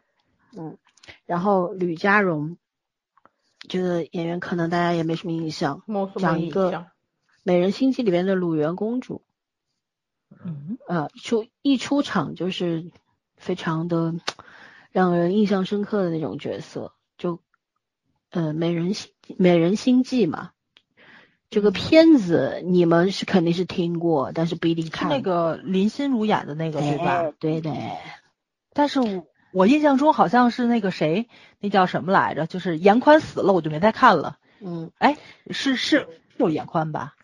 我印象也不深了，我只记得吕演了个嫖客嘛，嗯然后出场一会儿就死了，好像是。我只记得林心如和吕佳荣，但是吕佳荣的这个鲁元公主是真的很惊艳的嗯啊，出来就没林心如什么事儿了，就那种感觉。然后呢，还有一个叫张慧雯，真的很年轻的一个女孩子啊，算是某女郎吧，因为她演了《归来》里边的呃巩俐的女儿，巩俐陈道明的女儿。她是北京舞蹈学院毕业的，当时需要这个女儿这个角色是需要有舞蹈功底的，她就去面试了，然后就被选上了。然后在《琅琊榜之风起长林》里边也有演过角色。最近是不是最近是去年结束的一部剧，跟我们家任嘉伦合作的，她是女主，嗯美人木白手啊，对，然后说是这个月会播，不知道是不是又 又在胡说。本来说上个月播也没有播，对。嗯还有一位有点年纪了，中年演员董璇，我一直觉得董璇蛮可惜的，蛮可惜的。对嗯北影的。然后立春不用说了吧，好到不行的一个剧。然后雪花女神龙当年真的是 太好看很，漂亮，很漂亮，对对。对，然后加了个渣，没办法，人他当时怎么就没跟没跟欧阳明志在一起呢？对吧？两个颜值巅峰。这东西，好女哎配渣男嘛。要不然他跟佟丽娅一样长得像，命运多命运多像。对，然后现在就是我记得上一期节目里面有一个听众提名了于明佳，嗯，于明佳。对，那我们就满足听众的要求啊，也强调一下于明佳这位演员。对，但是我说实话，我对他印象是不深的。然后呢，就现查了一下他演过什么片子，呃，《天盛长歌》，然后《前半生》《法医秦明》这些，还有《金婚》，然后呃，第二次也很很美，居然也有他，就没有怎么看。想不出来这个人的脸，这些电视剧好像都看过，但我想不起来这人是谁。对，就我也印没有什么印象了。但他跟呃，反正都是应该都是一些配角吧。他其实跟很多人，跟祖峰老师啊什么都有有有演过片子，但是呢，我就记不住那个那那张脸长，就是没有什么印象，没办法。对，应该年纪也不大。对，就满足一下听众的点名。OK，那我们演员呢都说完了，说完了之后呢，我们就要开始延延展了。嗯、没有任何的，我们没有三个人没有碰撞过啊，不知道大家会聊成什么样儿。然后到现在为止，我们已经介绍演员就介绍了一个多小时，所以我们会抓紧时间。主要精力是放在就是两个点，一个是女演员，呃，她的那没有戏可拍的这个困境，还有呢就是我们会延伸到女性，呃，在这个社会当中的一些问题。其实关于女性，我们谈过很多。我们在聊八二年生的林志英的时候聊过，我们做过一期八二年生的我们，然后聊过相亲，然后聊过少女感。其实该说的我们都说到了。那所以我们今天就会把点放在一个为什么无戏可拍？无戏可拍，国剧的创作无能力。上一期在男演员方面我们也讲过了。嗯，那女演员其实是比男演员更加惨烈一点，面临的困难更大一点，所以我们会空间的存在。，对的。第一呢是放在这个点，第二呢我们会去讲一下，呃，女性包不仅是中国的，外国的很多的女性，这个社会对女性的定义，以及女性对自己的认知和定义，放在放在这两块儿，好吧？那么就请崽儿先开始，我们聊一聊为何无戏可拍，还有女演员。除了少女感这个点我们不提了，我们讲点别的，好吧？嗯嗯，我我知道，可能我接下来说这句话又会引起很多人的不赞同，就是我们是一个男权社会。对，其实咱们看了这么多精彩的国剧，咱说句实在话，其实主角或者说是主要矛盾、主要的戏剧冲突还是放在男性身上。为什么要把大女主戏单独拿出来作为一个门类去说？其实还是因为其他的门类。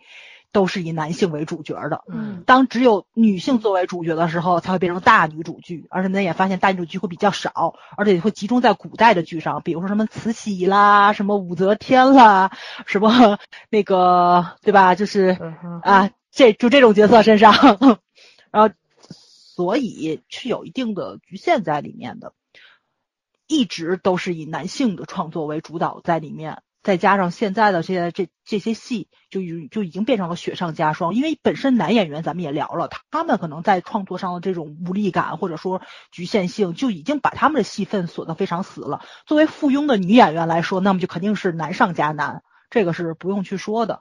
再加上很多的角色相对来说，呃，你不能谈的话题会或者说是元素比较多一点。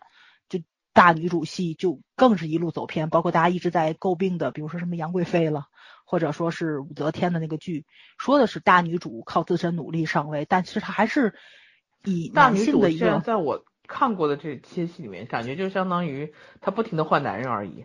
对，没错，对，其实你是通过男人去实现自己的 目的。没错，没错，这已经不属于大女主戏了，这就是 N 个男人的戏。还是一个以一个男性角度去创，就是女的出镜率比男的高，只能是这样讲。伟 大女主戏，对，嗯，对。然后咱们去聊这些女演员，我说句实在话，其实她们都不是明星，嗯，大多部分人都是以一个演员的姿态去选择剧本的，嗯，所以他们的要求或者说是他们的标准，他们能够去舍弃的一些东西的那个。代价性的东西就可能比其他的人要稍微的多一点，致使于他们能够选择的剧本就更少了，然后他们能够舍弃的东西，嗯，就啥舍更少一点点。对，你不能这样阴阳怪气，你知道吗？阴阳怪气会被举报，就是比较爱惜羽毛嘛，就是比较爱惜羽毛，就是不愿意去对去演那种角色。一个明星。去面对太多次的这个大众媒体呀，然后面对这个观众啊，他们可能更希望更多的时间留给自己去琢磨演技，去训练自己，对吧？去体验人生。对对。但是明星呢，他就要包括流量啦、爱豆啦这些，他的任务是不一样的。对。你要赚钱，说白了就是。嗯，我必须要把。早上说的是牺牲什么手气，这东西不只是钱的问题。对对对，不只是钱的问题，就是你要完成你的商业目标嘛。因为一个人人生时间是有限的，你不可能就把自己的时间。都放在去对外宣传啊，然后给自己赚流量这这种事情上，每个人的选择就是是不一样。我也替流量说一句话，因为上次聊两两远说，圈圈说了一下，就是他们需要一定的，就是说在这个片场里面保持自己一个创作创作的一个激昂的一个状态，因为很多人离这现场久了，他那个磁场就不合了，进剧组可能没有办法快速进入状态。我觉得这一个是跟个人能力有关系，一个就是就是那个的。老三应该知道，就是其实近几年的时候，教育界很多论文出来，它打破了很多咱们以前既定认知的一些个理论，比如说棉花糖理论，比如说一万小时定律。我我今天就着重要说这一万小时定律，因为一万小时定律就刚开始出来的时候就说，人如果在任何一个行业，你如果说投入了一万个小时的话，你都能成功。但是当这个数据又多了十年，或者说多了十五年，让科学家去掌握这个数据的时候，会发现。一万小时定律，它是有一定的使用范围的，嗯，就是说在普通人这个到达了一定的水准之后，对对对，在普通人的这个水平里面，一万小时是成立的，就是你投入的时间精力越多，那么你离成功就越近。但是这个东西到专业级别，比如说是专业的演奏家，然后一些个专业的表演艺术人员、专业的舞蹈演员，到他们专业级别的时候。他这个就不成立了，不是说你投入的时间精力越多，他可能成就就会越高。那个时候你可能要投入东西不是时间跟精力，就是比较细化的一些个东西。你的天赋决定了你的高度，就是很残忍的这个东西。对，就是百分之九十九光有努力力到没用了，是够的。对，学不会的。对，所以我也要吐槽一句啊，就是粉丝别老说你们偶像努力，你们偶像还在努力，很多时候是因为他们还没有达到一个标准，他们还没有达到用天赋去拼的时候，他只能用努力去拼，所以这是一个相辅相成的东西。但是我觉得像咱们去聊这些个女演员，或者咱们聊这些男演员，嗯他们已经脱离开一万小时定律了，他们可能是需要更好的角色、更好的剧组、更好的剧本儿，去迸发他们的那个创造性。就像，我就对吧？我一直在在说，就非常好的演员，比如说像什么吴刚老师啦，什么王劲松老师啊，然后什么就是那个。啊，咱们这这些经常演婆婆的这些个，像什么潘虹老师，经常在演这种让我歇斯底里的婆婆，已经忍受不了，非常知性，本人就很知性的一个女演员，她也不想演这种角色，我呃奚美觉得是，娟这类现在对是好奚美演员，娟对，对他们不需要了。哎呀，但是她也在演啊，就他们怎么讲？但是嗯，但是他们想活在公众的视线里，他们就要去接这些角色，而且这些角色重复性非常高。包括我那天看到了，就是因为吴刚老师不最近又大火了嘛，有他资深的演员去讲他非常接近的角色，就是包括他坐沙发是坐三分之一、坐三分之二，还是完全靠在沙发背上，就是三个不同的角色，他他都不一样。嗯，对，他是有细究的。但真的说句实在话，就这样的一个老老人民艺术家，那样可有可无的一个爸爸的角色，我真要看他沙发坐到哪个位置上吗？但只是他把角色塑造的很好，他就是他的责任心，就是他的责任心。作为一个演员的素养，但是可能镜头都不会扫到他。没错，但是他做对对对三分之一和做全部的，对他的那个精神状态的压力状态是不一样不一样没错。嗯就是导演能不能抓到这些细微的东西，我告诉你们，没有，都是粉丝自己抓出来的。对我，我这里要说说一个对比的东西了。我们看嗯《请回答一九九四》的时候，我们陈大叔在后面嗯吃个面，对不对？那个镜头主镜头是给孩子的，但是他在后面吃面，然后他的脸上的表情啦，吃面喷出来了什么的呀，面掉地上啦，我的视线完全在背景板身上，没有嗯在主角身上，你知道吗？就是嗯如果你的这个导演的镜头会给的话，就哪怕你不要盯着一个人拍拍，就是你把这所有的人纳入这个镜头范围内的时候，这些好演员他给的那个现场反应，对，对，没给的那个现场反应足够会提升你这部剧的品质。嗯，对，所以就特别可惜在，因为这些演员他们已经就是做的很多的功课，已经超过这个剧本能给他们的一个舞台了。如果他们永远是在这样的一个产出状态的下，我觉得其实是一个消耗，真的对于他们自身是一个消耗。包括上次咱们去聊的时候，我也说了，像咏梅这样的演员，她一年不拍戏，出来照样能当影后，为什么？其实那一年你看不到的时候，他在家自己他肯定玩呢，对，没自己错琢磨呢。没错，对他肯定是在研究剧本，他就是像蒋雯丽也说过嘛，他要去看画展，为什么？就是绘画的艺术的输出跟我们戏戏剧是有相关性的，但又不一样。但是我需要那种去滋养我自己。他蒋雯丽真的采访也是非常好看的，好演员，就是他没错肯定是在需要，比如说他在塑造角色的时候，在某一瞬间他需要那个情感，他需要能找到自己那个情感，他可能就会想起来，他在某一瞬间生活里面感受到那个东西，他才能找得到。你指望他现去想，那是现想不出来的。当你看到这些个女演员，包括那个谁，周迅是不是做过一期综艺？咱们也也也去聊过表演者说，对，周迅然后你看到综艺好几季了，这个表演者说对对，他请了非常多的那些个陈，就是最新在演绎的这些个明星或者是演员的身上的采访，然后你去看到，就是我觉得男演员稍微会好一点，那女演员真的是就挺心酸的那一种，他们时刻做了准备，就是导演拿剧本来找我，我怎么样去演戏，我那个状态他们是一直保持着的，但真的是好的剧本，可能送到他们手上的机会会非常少，就是那种心酸，我不知道大家有没有就那种体会，就是英雄无用武之地，尤其是女演员，尤其是中年女演员，尤其是这种四十多很尴尬的，他们可能演妈妈，年龄又不到，因为保养的很好嘛，对吧？看着跟三十多似的，但是是你让他们去演那种就是姐弟恋什么的，他们的年龄又不到，他们的阅历其实又又很高了，没有什么独立女性的角色能给他们。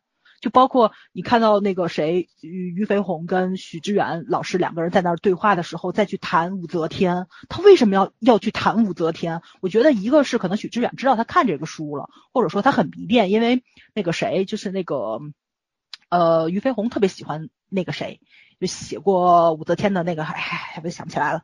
那个女那个女作家，对，就是他们可能是一种女性的对话，这种碰撞，通过文学去去碰撞的。还有一个，我觉得就是武则天身上可能有很多打动现代女性的东西，就是你想去表达，或者通过艺术，或者通过表演表达出来，但是没有这种角色找他，但是他不能不准备这个东西，对吧？你作为一个演员，你要去感受不同时代的女性，或者说是不同的人物性格身上的东西，你要是要。这个东西跟自己一样，跟自己不一样的，你要保留这种东西。你演的时候把它拿出来，放大了或者是放小了，这种他们这种准备的状态是时刻保持着。但是没有导演去找他们，就是咱们现在就最缺的，就还是没有好剧本。我觉得真的是不缺演员。咱们也说了很多次了，就是包括你看到采访啊，或者说是综艺节目啊什么，他们的状态都非常好。你别说他们了，我觉得连范冰冰都算上。其实范冰冰是一个。并不是很看重剧本，他他，但是她人家是有代表作的，人家也去演那个就是打官司那部剧叫什么来着？我今天这是怎么了？就是商业片，他他也去演，就是这种就是这种想去努力去演戏的这种状态，他们是还是在的，但是这个现状确实是不乐观。嗯，尤其是这帮四十多岁，我觉得我觉得三十多岁还好一点，因为你看看他。也差不多那个，对，咱们也在吐槽嘛。你都三十多了，还跟二十多岁的小姑娘去抢网剧干嘛呢？抢流量干嘛？可是他们也没有办法，也是厮杀的很辛苦，很很辛苦，对吧？只有那一种类型的，要么就是妈，要么就是小女生。你说她选哪？资源都有些好的资源是有限的，但是烂剧本是很多的，很多演员其实大家都是想要去接一些好的剧本，去做好的角色。可是没得选，你有什么办法呢？你就像早上说到这些中老年演员没有戏可演，我觉得他们其实是幸运的，曾经他们辉煌的国际辉煌的那个时代，他们他们好歹是赶上了的，对他们赶上了，他们现在不演或者什么，肯定是有遗憾。一些值得人记住的角色，对，可肯定是遗憾的。可是我觉得相比现在那些年轻的不想当流量只想当演员的这些女演员、男演员来说。他们是幸运的，现现在这些年轻人更惨一点。你要说像我们现在手指头能数出来的，其实有很多人我们没有聊嘛，像邢菲，嗯，像吴倩，对吧？都是年轻演员里边算不错的吧，气质甜美，小巧玲珑。如果不演这个角色，你说他们演什么呢？没什么可以演。他们但是这个戏路是固化了。他们，你想这两个，我们提到这两个，为什么我们没有在名单里面列出来？他们这两位，他们俩其实也火了。可是为什么我们没有说他们？是因为他们的戏路是非常接近的，而且他们演的这个角色几乎是没有区别的。嗯，你吴倩，我为啥一直对她不来电？就是因为她所有的角色其实都差不多，差不多，都她演的东西都是一样的。但是这跟她有什么关系嘞？她没有其他角色可以演呢。对啊，所以所以怎么办呢？你要说他是个好演员吧，我说不是，只是一个及格的、及格分的演员。就像邢飞，我其实对他更有更大的期待，因为她其实是一个虽然长相很甜美。然后我也不能去想象她去演个反派啊，或者怎么样，或者会怎样。但是我觉得她去演一个普通的女性，不要再演什么大学生之类的，去演一个，因为她也是九四年的，也不小了，说实话。上班刚上班的职场小白领这一类的都可以演。对，不要去演什么职场小菜鸟，你完全可以写。如果如果假设如果我有能力去写一个剧本，我会去写很多，就是我们普通的女性，她们在社会上。每天面对的生活的压力、职场的压力、家庭的压力，可是她们努力的要让自己在承受这些压力的时候，要去释放压力，然后呢，去让自己变得美，对吧？不一定要不是说整容要买名牌化妆品，但是用什么方法让自己看上去更精神、更美呢？然后怎么样去鼓励自己去面对重重压力，好好的活下去呢？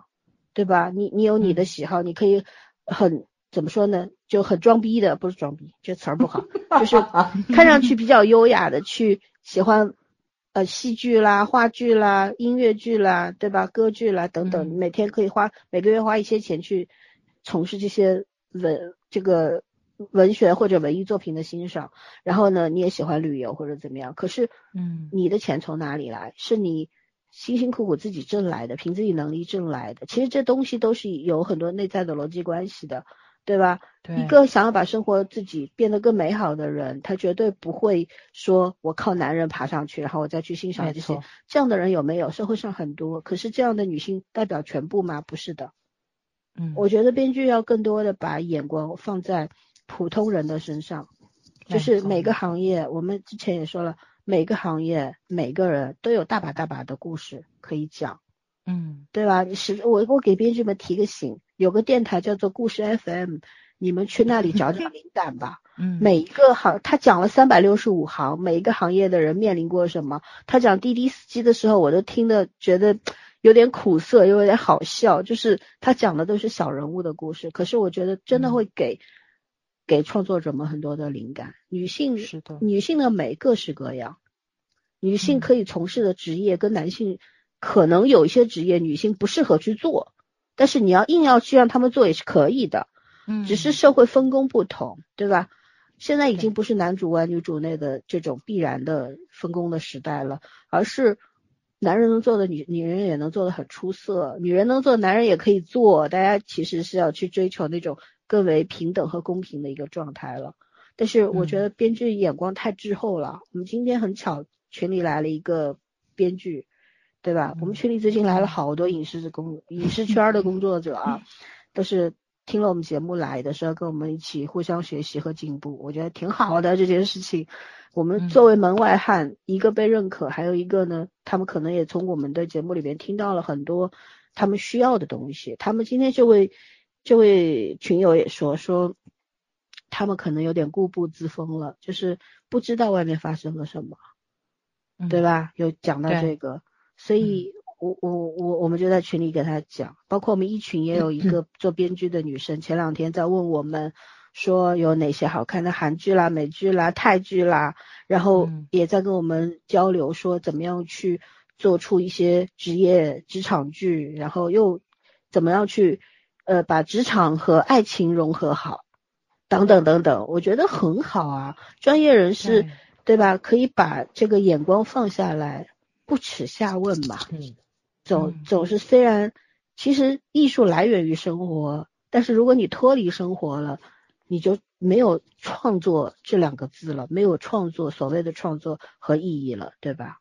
对，嗯，现在其实最最大的问题，我觉得当然是剧本原创能力不行了，还有一个就是社会审美对于女性的那个定义啊过于狭隘。狭隘了。对，嗯还有呢，就是女性对自己的认知是有很多的问题的，其实，对吧？嗯社会当然嗯给女性造成了很大的压力，千百年来女性都是呃不被允许抛头露面，然后不被允许就是要求提出要求的，呼呼唤公平的，然后是当现代文明开始的时候，大家开始关注这一块儿。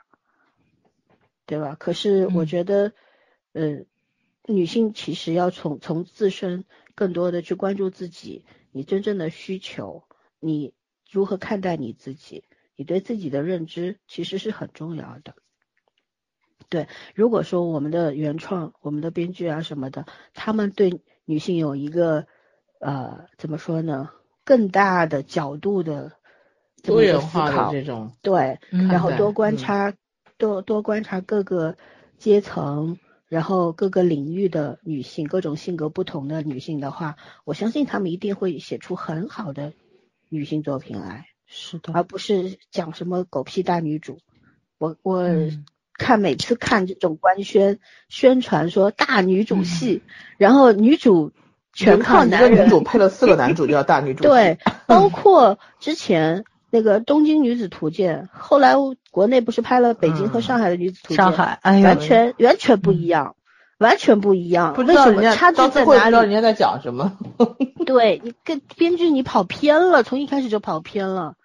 对啊？你要写，其实大家对女性的误会太深了。我我再说说嗯两句，就很多人像《东京女子图鉴》里边，她这个这个女性是什么样的？她可能就是，她不是可能，她作者笔下的女性就是，嗯，玩弄男性与鼓掌之间。她她会利用男性，可是她嗯不依赖，对对，他自自己知嗯道自己追逐的是什么，和男性之间保持着一种若即若离的关系。有时候我需要你，可是我知道在什么时候应该抛弃你，跟你割裂，嗯关系应该断嗯掉。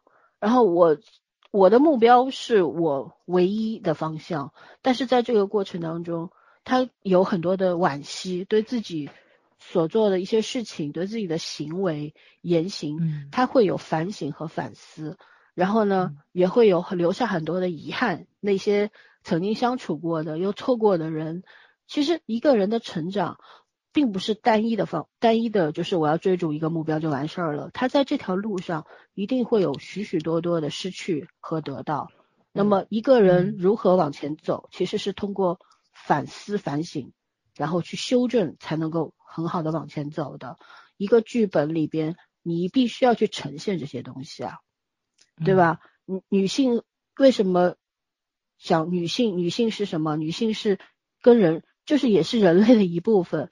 我们在看《嗯检察官内传》的时候，有一集特别到最后那一段台词，不就是吗？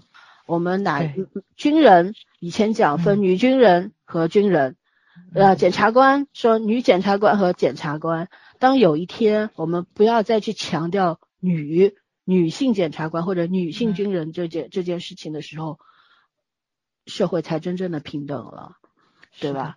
但是我嗯们现在的编剧，我们国产编剧有这个意识吗？嗯没有吧？然后今天那位进群的群友也说，他当时看《耀眼》的时候，他都惊了。他觉得一开始也就是一个奇幻剧，没想到后面大反转。他他嗯看完之后，他说他就震惊的原因是因为他觉得国产编剧绝对不可能有这个脑洞。所对，他们或者是没有这么完整的脑洞。嗯，，对，是什么把我们的创作者逼到了一个 很小很小的空间里面去呢？是什么导致让他们失去了想象力呢？对吧？这个原因是我们要去思考的。也许我们现在根本就说不清楚。我们我们是观察者，但是我们手上的样本太少了，我们掌握的嗯数据太少了，所以我们没有办法轻易的做结论。做结论也是不负责任的表现。对吧？？所以我们嗯只是在谈我们的看法。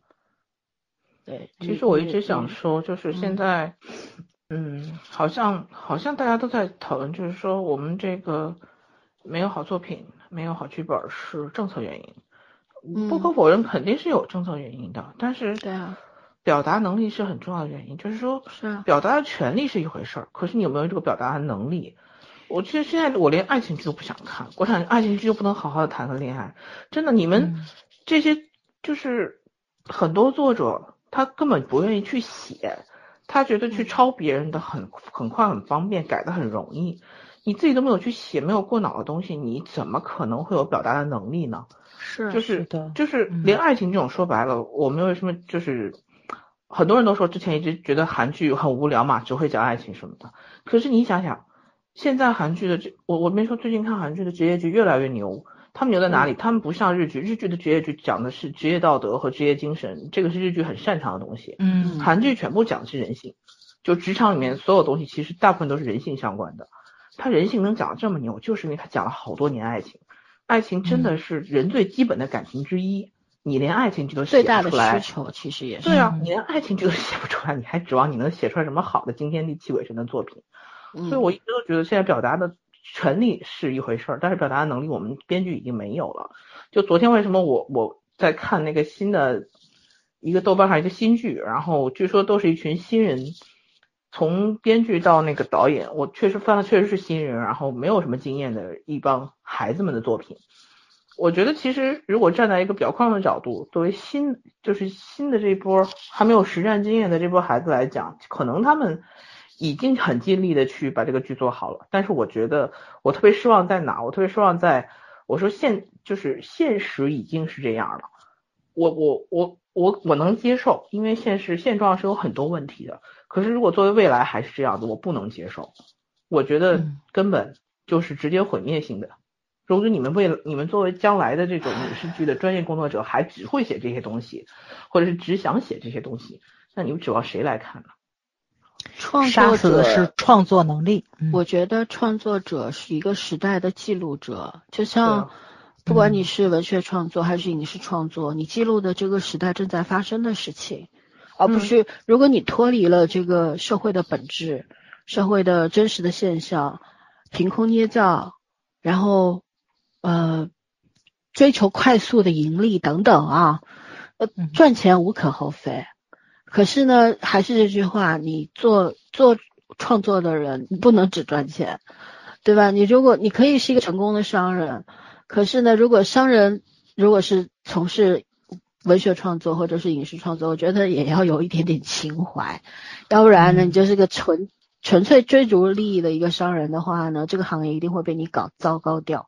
然后这样的商人越来越多的情况下呢，只会恶化。这就是讲资本介入这个创作领域、影视创作领域的时候都发生了什么。其实我们心里是清楚的，一个是审查制度。讲到审查制度，我要举个例子了。我那几我前几天翻了一下我们喜马拉雅的留言，在我们讲这个韩剧某一期刑侦剧的时候吧，应该我没记错，应该是 Voice 三，当时我们做推荐的时候。看到最近有一个人留言说，我们讲了半天都没有说清楚，韩国能够这么牛，是因为他们没有审查制度。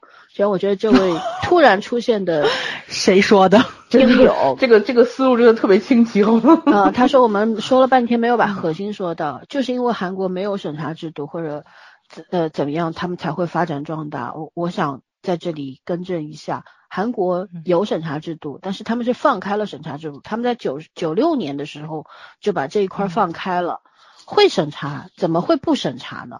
但是他们最明确的是什么？就是要支持影视创作。第一，影视创作是他们，就是说娱乐行业，包括影影视行业是他们的支柱产业，国民国民产业，他们是要靠这个来吸游吸引旅游业的，对吧？造星运动给他们创了多少外汇，大家知道吗？对吧？然后一定是赚钱的，不然他们干嘛这么费劲？对，就是这是一个点啊，不是不是全不是重点，但是是一个重一个点。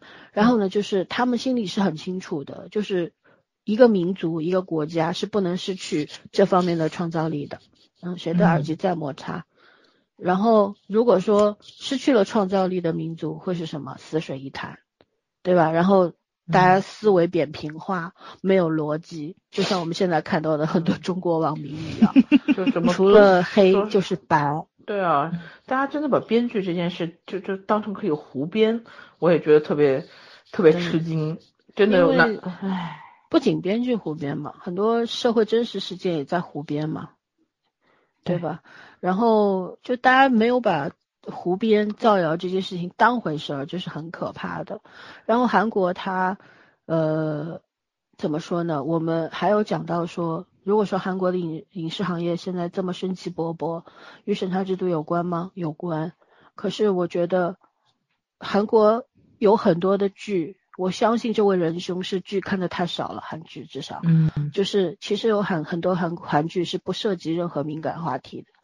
所以也跟审查不审查没有任何的关系，而且有很多剧也是播了两集之后，民众举报也有举报的，他没有举报，就是我不满意的地方我就要举报，就哪里你可能突破我的三观底线或者什么的，对，就是像我们聊的很多刑侦剧都有，对，而且呢，韩剧是边拍边播模式的，它会根据它需要广告嘛，对吧？你收视率高，广告商就会进来才能赚钱，所以说呢，他们。有是有很多的局限的，他们有优势也有局限，而且最后要说的是，呃，关于审查制度这个韩国有没有审查制度这件事情，我们在早期的节目里早就说过了，我们不可能每一次讲一部韩剧就要重申一遍，给所有人科普。对，所以如果你没有，你觉得只有你明白，别人都不明白，然后。他趾高气扬来告诉我们，你看你们讲了半天都没有讲到重点的时候，我觉得你也不是坏，你就是有点笨。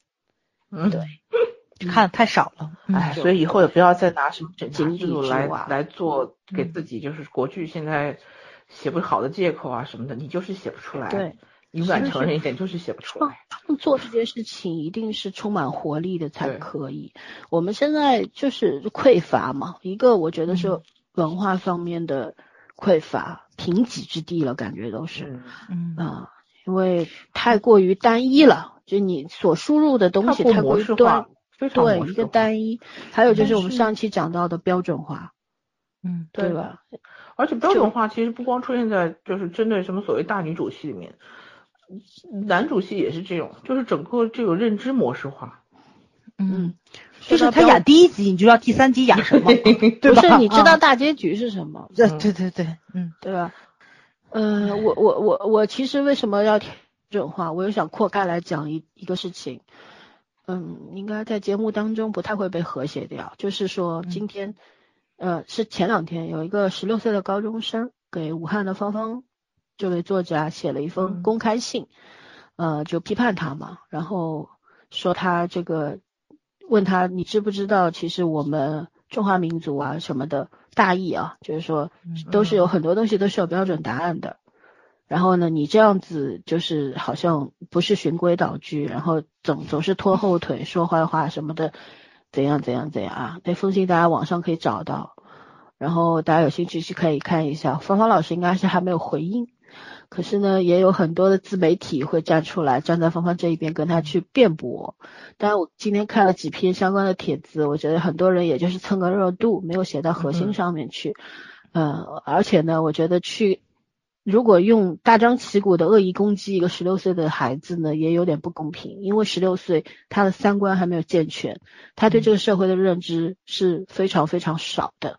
如果你做做个成年人，这样去跟一个十六岁的孩子针锋相对，并且觉得你这样的一个高中生不是社会需要的未来的栋梁，所以你的存在也是一种耻辱的话，我真的看到有这样的人这样写啊，我觉得写这种帖子的作者也可以去死一死了，你没有任何的善意，就是一一个孩子十六岁，真的在我眼中就是一个小孩，他为什么会变成这样？我们是要做的第一，我觉得你发看到这种事情发生的时候，我觉得第一反应不应该是去谴责他、骂他、攻击他，而是要去想，这个孩子才十六岁，为什么他会这么写？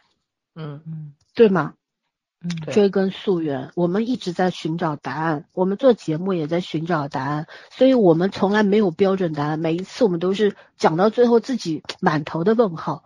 我们到底，我们很多次在节目里面说，我也不知道要怎么说了，我到底在说什么呢？其实我们就是在迷茫中不断的去寻找答案，然后把我们所知道的东西都罗列出来，然后跟听众们一块儿去思考。至于听众们他们听到了之后下的什么判断，我们也无从知道，对吧？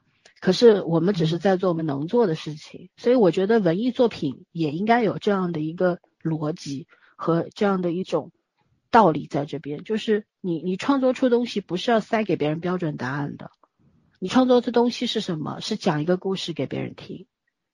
嗯嗯，就就是说，有今今天我在微博上看到一句话，还蛮有意思。他说，呃，哈姆雷特应该是有一千个人心里有一千个哈姆雷特，可是现在呢，出现第二个的时候呢，就要让你闭嘴。对，这件事情其实是很可怕，很多事情是共通的。你社会现象出现的时候，在疫情当中，我一开始就是说，很多人都说疫情就是照妖镜，妖魔鬼怪都会出来。嗯哼然后，呃，在疫情当中，每一天我们都被刷新三观，我真的嗯觉得每一天都在提高我的认知。然后怎么说呢？真的是，呃也是心力交瘁。说实话，在这个过程当中，因为你要去思考，你就会痛苦嘛。然后就看到很多很多人，他可能很快乐，就是他就是喜欢单一的认知，然后只要选择一边站，他就爽了，他就舒服了，他就高兴了，因为他骂了人，他觉得自己是正确的。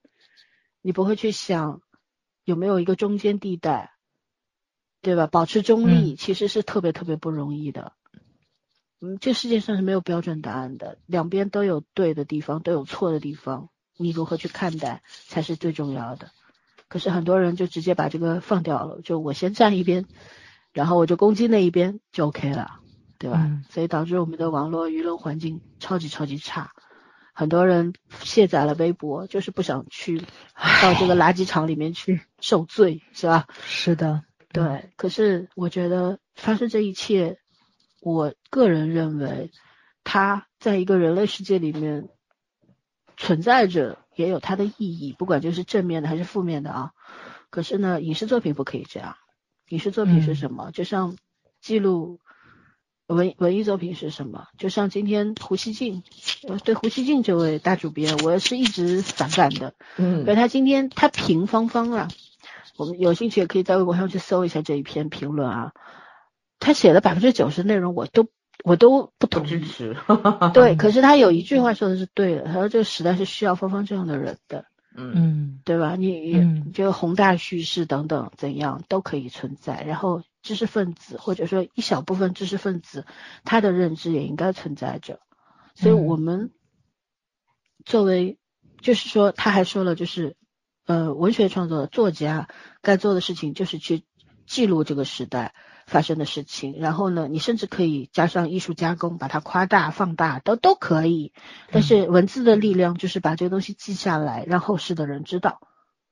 对吧？我甚至有一天我说，如果我们可以，我们有很多很多的作家，或者很多很多的普通人，在这个疫情过程当中，每一天都去做记录，然后把这所有的记录放在一起，或许他能真的还原出一个嗯所谓的真相来。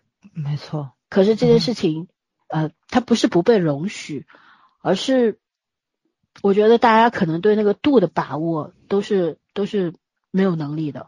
嗯，还有一个很难做到客观。对，嗯还有呢，大家现在对记录这件事情本身就产产生了一种什么逆反心态，或者说排斥的，就不希望有太多人去唱反调，对吧？嗯嗯，就而且人们是最讨厌 不断的把痛苦不断的叙述的，你不断的诉说会让逃避的本能吗，对啊，对，一个是逃避，还有一个呢，你不断的诉说呢，会让人产生仇恨心理，就觉得你这人烦不烦？你老说干嘛？对吧？人们嗯是善忘的，每个人为什么善忘？就是不想沉浸在痛苦里的事情，这种嗯记忆太久，所以选择了忘掉，然后还甚至于把自己的记忆重组，告诉自己留下的都是美好的。这有罪吗？有错吗？我觉得都谈不上。只是这大概就是人类的一个天生的功能功能吧，本能吧，嗯就是对你你站在更大的、更宏观的一个角度去看的话，你如何去下判断呢？你如何去说对错呢？对吧？啊，所以我是个人认为，只要是创作者的话，你起码要做一个记录者，嗯不要浮夸，对吧？包括演员，我们说没有好的剧本给演员演，然后给了你好的剧本，你能不能把握住呢？对是吧？嗯嗯，嗯，唉，所以说，哎呀，这些好演员们，当然除了已成名已久的这些，太大部分我们提到的演员，呃不能大部分，相当一部分我们提到的演员，其实还是很缺乏角色角色考验的，嗯，还还有很大的进步空间。对，年轻演员还是要尽量多拍戏的嘛，积累一下自己。不不要我觉得即使是重复角嗯色，不要老拍一样的。对对对偶尔说撞个一两次很正常，你不要每一次出来，就像我们之前说的，你换个换个场子继续演，嗯，就不会有违和感。对，这已经在舒适区待的有点儿飘飘然的感觉了。我觉得他们是演演起来轻松啊，不费劲呐、嗯，也不算飘飘然吧。一可能就是找不到其他角色的这个类型的角色去演。第二呢，因为大家都是有经纪公司的嘛，嗯可能老板觉得你很适合这个类型的甜美挂，那你就一直走这条路好了。因为你的青春有限，可能过个三五年你就演不了了，那我现在就要消耗你，对吧？稍微有演员自己的，对，嗯也是被捆绑的，因为都有经纪约啊什么，你可能没有什么选择的余地，就是原因是有很多啦。对对，对，还是市场。这和市场有关系。我觉得包括嗯 B 站上那些，为什么有一些演员放之四海而皆准，就是他一个造型可以在 N N 多个那个视频里面剪辑里面生存，嗯对，除了真的 B 站高手是很多的啊，有的剧情我们是想不到，他们都可以剪出来。另外一个原因就是说，你真的角色重复率太高了。对，真的有摩擦声。对，谁的麦一直在卡，应该是圈圈那边。嗯，我那个睡衣领子，嗯，把它揪起来。然后我我想再讲一下白鹿这个演员啊，我我我为什么很喜欢他的名字老让我想起来枫丹白露。对，哦，这也啊我觉得白鹿女扮男装真的很像男孩子，就是对好多以前咱们古老的那种偶像剧，我觉得他演起来肯定没有问题。如果翻拍的话，真的可以考虑他，他嗯的可塑性是很强的，很强。然后他可能没有那么多的，就是演技方面的经验，因为他是半路出家嘛。嗯他原先就是想，他也是想要去做爱豆的，就是注注重于唱跳 对，是后来吧对莫名其妙就当了演员了啊，然后嗯，作品也不多，就就那几部吧。但是呢，就不管是古装，然后现代装、民国戏，他是都可以驾驭的，而且他的角色是没有没有什么重复性。你别看他是于妈的手下，嗯，可是于妈的作品，于妈是个成功的商人，我们早就有共识了。对，他对自己的作品也没有什么重复性，他的角色其实都大同小异，可是他的作品倒是很有意思，就是大可锅烩。嗯，对，就是就一个剧里边可能会出现四种不同的组合，也是它的特色。嗯但是就呢是，印度编剧的感觉。对，也是现在流行什么，他就往里边弄什么。弄什么？对，对，可是呢，就是就是，即便是如此啊，白鹿还是把它给弄下来，做下来了。那还要还要，如果说非要这样说的话，那吴谨言也不错，对吧？他在那个他可能在那个《延禧攻略》里边演了一个，呃，从早早期、中期到后期，他是一个非变化比较大的这么一个角色。魏呃是叫魏璎珞吧？对然后嗯后来呃就没有什么作品了。现在有一个《青春创世纪》跟我们家景瑜的，呃，我反正剧还没播，没有办法下断言。但是呢，我看了一些路透，我觉得它跟那个《延禧攻略》里攻略里边的演法还是有区别的。对，但是，嗯，所以我其实虽然就还是要讲邢菲和吴谦，我虽然很喜欢他们俩，就谁不会不喜欢甜美挂的女孩子呢？嗯对吧？像糖一样甜甜美美的、好吃的，当然喜欢了。但是吃多了会腻嘛。我更希望去看到一些演员，就是不断的去挑战自己，嗯、不同的，应该说是一不种新的尝试吧。对，对，嗯然后尝试着不同，体验不同的人生嘛。你老演一样的，然后你就变成那样了。你可能本身不是那样的，可你重复演了三次五次之后，你就会错觉，以为自己就是那样的。我我我其实算了，说说一下吧，反正我我我这两天在刷迪丽热巴的高文，我那时候一开始我对她不是很感兴趣，后来我朋友给我介绍说他那个高文当时是不是第一次说唐嫣一个主角被顶成了女二嘛，然后就说就说她在高文里面这个还是很有灵气，我去看了确实，但是我现在在在看他现在的角色都不如当年的高文了。嗯，全同感。全部嗯全部模式化了。当年高文是真的很有灵气，也真的很放得开。我觉得是沈总给他配戏配的好。也不光是他，其实中沈总是最后出现的。他之前好几个，他三个男主嘛，他他其实换了三个罗因为晋啊也有，因为罗晋演戏也不差呀，罗晋我保留意见。那个罗晋不也挺模式化的。对罗晋罗晋，但是那部演的还可以。嗯但是那部我不怎么，我不同意啊，因为啊我们 Rain 是才是男主，后来 沦落为一个没有戏份的男主。作为一个神剧来说，创造了 N 个 N 个第一。但是我我我这只说说吧，因为那个对他来说差不多是第一次惊艳亮相，之前也演过戏，但是没有很完整的一个路线。是哦，他是有灵气的。他那个时候是非常有灵气的，小姑娘不光是长得好看，是真的敢演也敢做。她骨子里其实有一些东西是很猛的，包括他玩游戏都能看得出来。但是现在正是让他熬成了傻白甜人设，你知道吗？就所有的剧出来全是那个样子的。卖萌他太擅长了，但是这个真的跟演技一点关系都没有。所以我就说他什么时候能跳出来这个路子，哪怕换一个地方演一个不怎么样的角色，我觉得都可以。你真的不能一直在一个路子里面走到我走到我觉得他跳不出来了。呃，可以可以，他还是可以的。哎，你还是那摩擦没有没有没有筒那嗯魔化筒太严重了。他现在没有办法，但是所以我寄希望他又换公司啊。说实话，好，还有好几年约呢，早日没有没有没有没有，呃不不说这个东西了，反正我就觉得，呃真的不能一直在一条路上。公司说白了赚钱为主吧，但是你嗯个人怎么走，你还是得想想清楚。是啊，其实就我原来也觉得着吧，就是在看那个克拉恋人的时候，我也觉得高文这角色是很有灵性的呃，就真的是一举一动都是很多人眼球的。可是后来，后来我其实并没有太关注他。你没有专门看他，但是你现在我现在看他都会。我是被那个漂亮的李慧珍给倒胃口的，但是那个剧好像他得了影呃事后是吧？那个剧也不说了，就是我后来觉得他确实是走进了一个套路里面，不管是什么原因。他现在被套路化的很严重。他不仅他本人被套路了，嗯，或者他也是自己愿意去走这个路，因为这个路是比较好走的，然后能够让他功成名就的。但是呢，对于一个怎么讲，嗯，很大的一个问题在于你选择啊，你是选择当明星、当流量，还是当你的流量能够达到这个数的时候，如果你达不到，其实也还好。是那个能达到的时候，就是一个非常难难的一个问题。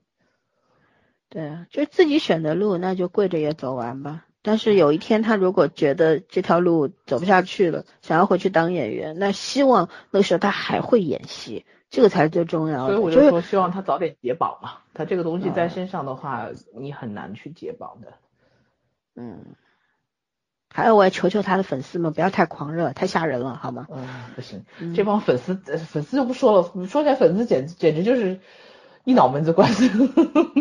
嗯，好了，不提这个敏感人物，因为也很容易很容易被攻击了。对对，所以怎么说呢？我们就演员无戏可演，其实真的也没有什么可以说出花来了。我们讲讲女性这个美吧，多样性，然后讲讲女性对自己的定义和社会对女性的这个美的定义。呃，我我举个例子啊，就是以前吧，前几年贾玲出来的时候。大家都会把它作为一个滑稽丑角儿、丑角，对，嗯，对，这样去看他。可是这几年呢，有点变化，有更多、越来越多人说，其实贾玲不管她胖还是瘦，她都是美的，她很有才华。很多人的眼光放在她的才华上面了，因为不管她在综艺里边也好，她是在剧里面也好，反正她用自己的才华、人格魅力、努力去证明。自己是一个什么样的演员，这个这个超厉害的，但是呢，不是每个人都是贾玲，吴君如啊，也是一个例子吗？嗯，那吴君如那是影后，上一代的演员了，这个境遇已经不同，而且她是在香港，香港的整个影视还是比较开放的环氛围嘛，还是有点不一样。其实是整个社会对女性的这种苛刻啊什么的，真的不仅仅存在于中国。国外也一样，是世界性的。对我，我刚刚看了一个，就做节目之前看了一个数据，蛮巧的，正好看到一个数据，说一九六五年的时候，意大利还规定有一条法规，说如果女性被强奸了，这个呃强奸犯如果愿意娶这个女人的话，嗯，那你们就是合法的，你就不能去告他。嗯，一九六五年的时候，其实也没有太远了，对吧？嗯，后来这个。然后呢？但是有很多人会误解说，哎，你看，在国外呢，女孩子穿衣服可以不带文胸，就没有没有人会关注。不是的，直到现在为止，如果女性就是不带不穿内衣，直接穿个 T 恤或者怎么样，有一些呃猥琐，他是会吹口哨。对，很多人的眼光也会不一样。可是可能跟国内不一样，就是说。区别在哪里呢？那猥琐的人比较少，而在国内呢是完全不被容许。你只要穿了，不管男人、女人、女人还是老人，都会看，都会骂你，就觉得你穿的少少就是因为你骚，而你穿的少你活该倒霉。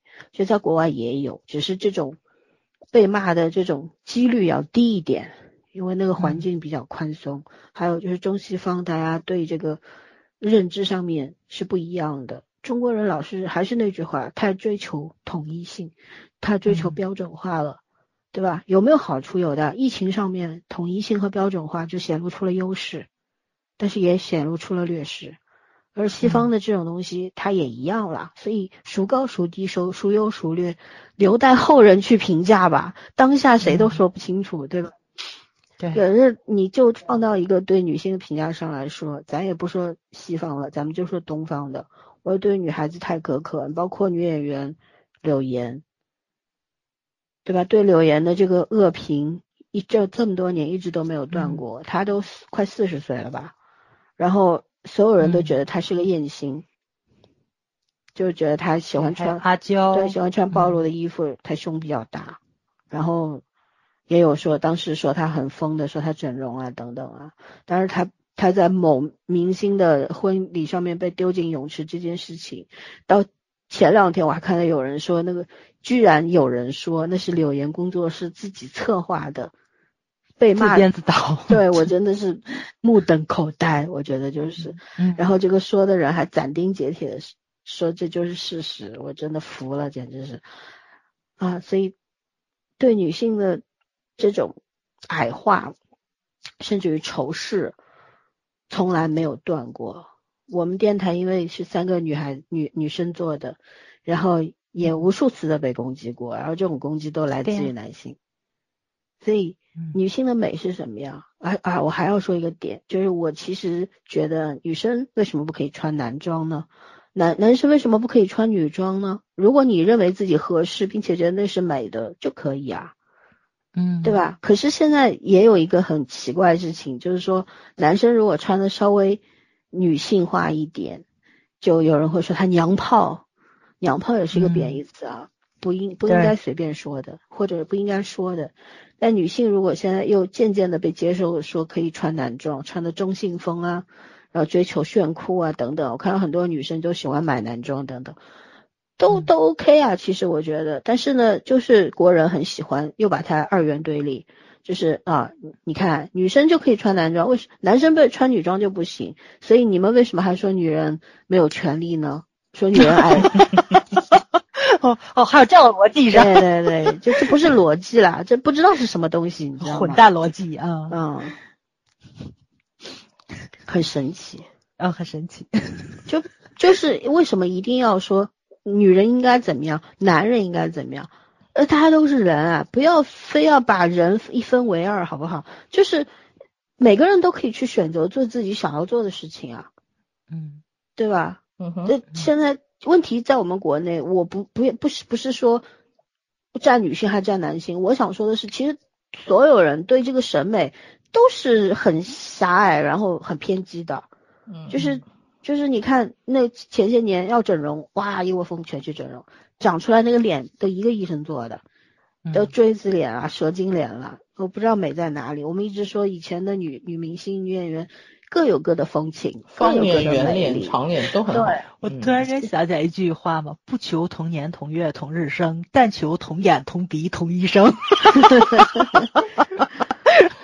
哎呦，嗯，但是就就是像像现在就是说，你看走在大街上，如果女孩子前些年的时候啊，不是不不论男女，不说女孩子，就是不管是谁，如果穿一个汉服或者穿一个洛丽塔的那种那种造型，或者说就穿一种这种比较二次元的那种服饰在街上走的话，就会引人侧目。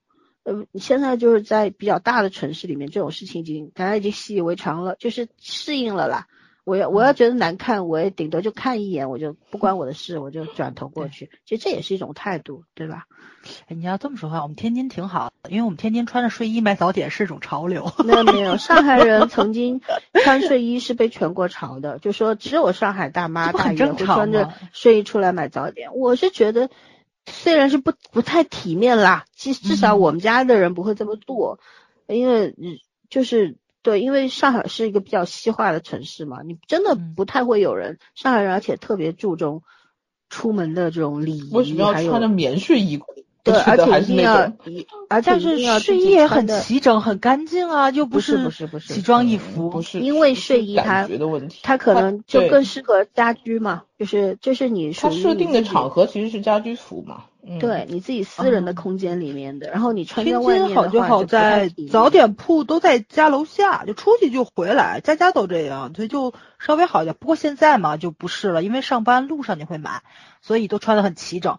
我已经很久没有看到那种就穿着睡衣，大家拿俩鸡蛋去摊个煎饼果子回家那种，我也很怀念，你知道吧？嗯，嗯，就这个可能就是每个城市不同的特色吧。没错，没错上海这嗯边我记得是从九十年代到就前些年，其实一直都会说，其实很多人误会了，这会穿着睡衣在马路上出来走啊什么的，那些不是真正的上海人，很多可能就是上一代的移民，或者说呢，就是一些比较底层的人民，也从原来从太讲究吧，有有可能江浙、安徽来的知道吗？嗯上海老底子的上海人是不可能穿着睡衣出去的，不给你穿得起，倒个垃圾都恨不得齐齐整整化个妆，因为上海人要面子、嗯都是天秤座，对，真的是要面子的。上海人是，而且很注重隐私，不喜欢让别人看到、窥探到自己在家什么样。因为其实说白了，睡衣的所以喜欢穿睡衣的人可以来我们天津啊，我们天津我也喜欢。你像早说那种全身很周正的睡衣，那也就算了。我真的觉得睡衣的东西，你把它穿到公共场合去，其实是你在侵犯别人的隐私。说实话，这种感觉很不舒服。嗯，对对，会让别人无所适从嘛，然后对就看你还是不那个看你呢？北京比基尼，对吧？那个你们知道吧？就把那个跨栏背心就撸到肚子露出来了。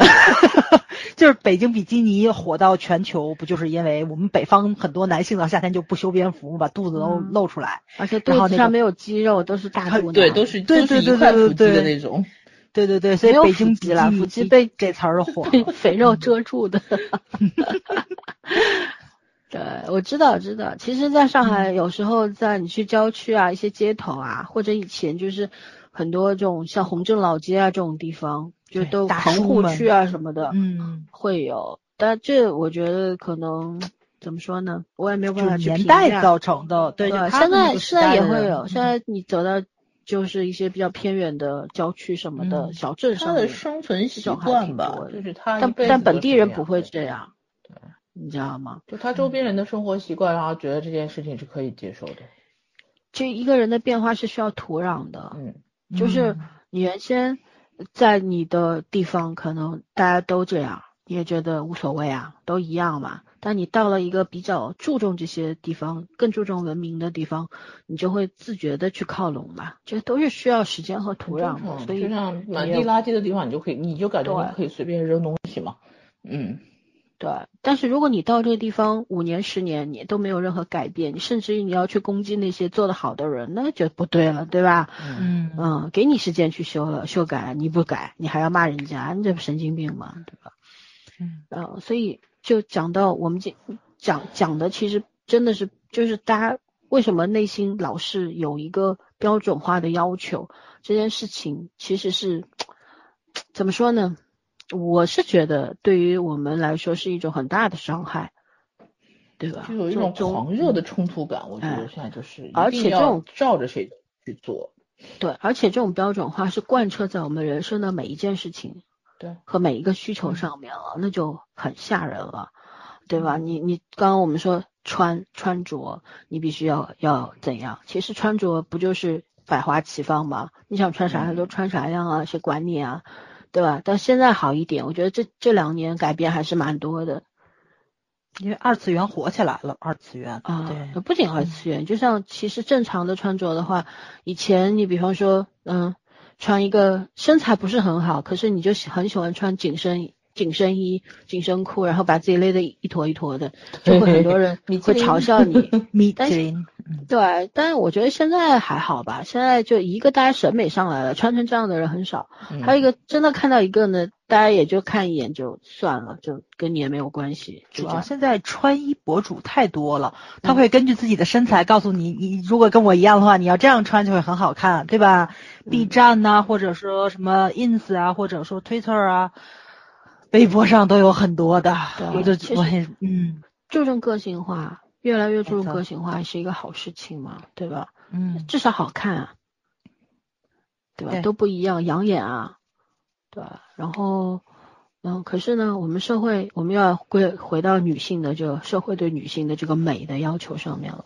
从以前的整容，然后现在呢，对女性其实也是一种有一些美的要求的。你们有没有感觉到？手机的滤镜我都快受不了了。嗯，还有嘞，就是我们从影视剧上面来看的话，你看 第一第一会啊少 一个少女感，灰姑娘，嗯。对吧？傻白甜，白如果要不就是要不就是高知女精英，女嗯高知女精英都一个德行高跟鞋，所有我们也要围着男人转的。我们大套装。这些这些代名词，全部都是定义。对，就是标签，嗯，就是说你就可能大家的那种就是我我印象当中，以前看呃比较古早的一些港台的小说里边，就会把女性定义成说拎着名牌包包啊，就是不是女艺性术的吗就是 啊，对，师太的，嗯对，师太的小说里面，就是职场女性女精英是怎样，就必须是三件套啊，或者呃名牌包啦、高跟鞋啦，走路咚咚咚的，然后很有后来梁凤很有气势也嗯都塑造了一种商商业女精英的那这种。那那那那没有没有，梁凤仪真没有。梁凤仪，梁凤仪有有一点有的，因为我小时候我把她所有东西都快读完了，就她她没有具体到什么样的，她没有刻意的去描述，对，但是他没有品牌，也没有嗯你要穿什么样的衣服但是，女性的性格塑造是非常好的。陈凯伦的小说里边每一个衣服都有牌子，牌子，对对对对对对，陈凯伦可能是嗯跟他们的成长年代时代有点关系。嗯，啊、对。但是你想，为什么那个时候是我们小的时候看的小说，哎，就八九十年代，然后现在在国剧里面还是这样。高知女性就是高跟鞋、紧身裙、套装。现在留在大家印象当中最深，就印象比较好的就是袁泉的那个前半生里面的那个造型，嗯大家会觉得嗯搭配那苏明玉，很好看。苏明玉，嗯，苏明玉也还可以，对吧？嗯，苏但是明玉还不错。对，但是就觉得这种古板的定义，呃，对这种女性的，就是女女女白领、女精英，就必须要穿成这样或者怎样，我觉得也其实也是不公平的。当然，你在职场上穿个球鞋肯定是不礼貌的嘛，因为你要去见客户啊，然后很多的穿着打扮代表你的身份啊。可是你是不是一定要只有一种模式呢？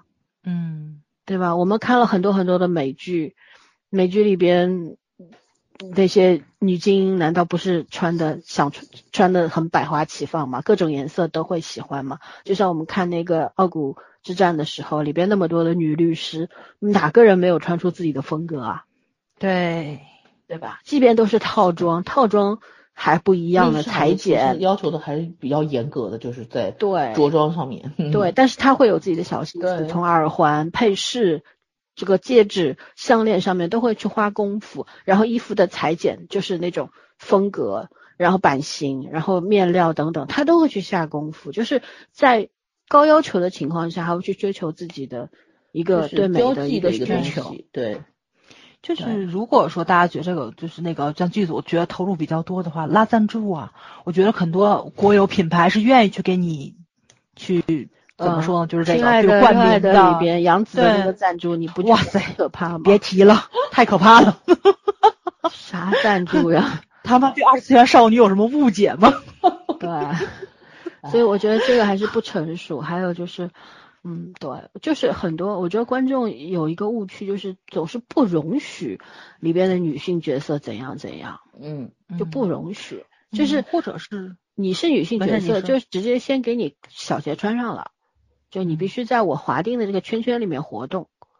对你要溢出去了，就是你的不对，你这个角色就要备受争议，这样子。对啊，你一旦是个职场上很成功的女性，你要么家庭不幸，要么那个婚姻失和，就是 就是就是因为咱们那个今天二群新来的这个编剧，他不也说了吗？就是给你画的编剧给他们画的圈就很就很小，但是如果说他已经给你画了圈的话，你能不能在圈子里面去创作？咱们不止一次去说过泰国的广告，对吧？因为他们那个圈也是很非常小的，在有限的圈子里面，你逆向思维，既然你规定了我，那我就按照你规定去写，我从我从很难写的东里面写出花来，这才是本事。比如说肯花心思了。没错，包括他就像现在不是说了嘛，就是说那个离婚的夫妇必须复婚，可以呀、你就写个复婚的故事嘛。现在你有哪个女主角是离过婚的？咱们看了这么多，几乎没有吧？一手的耍耍白甜，对而且他你都结不成婚好吗？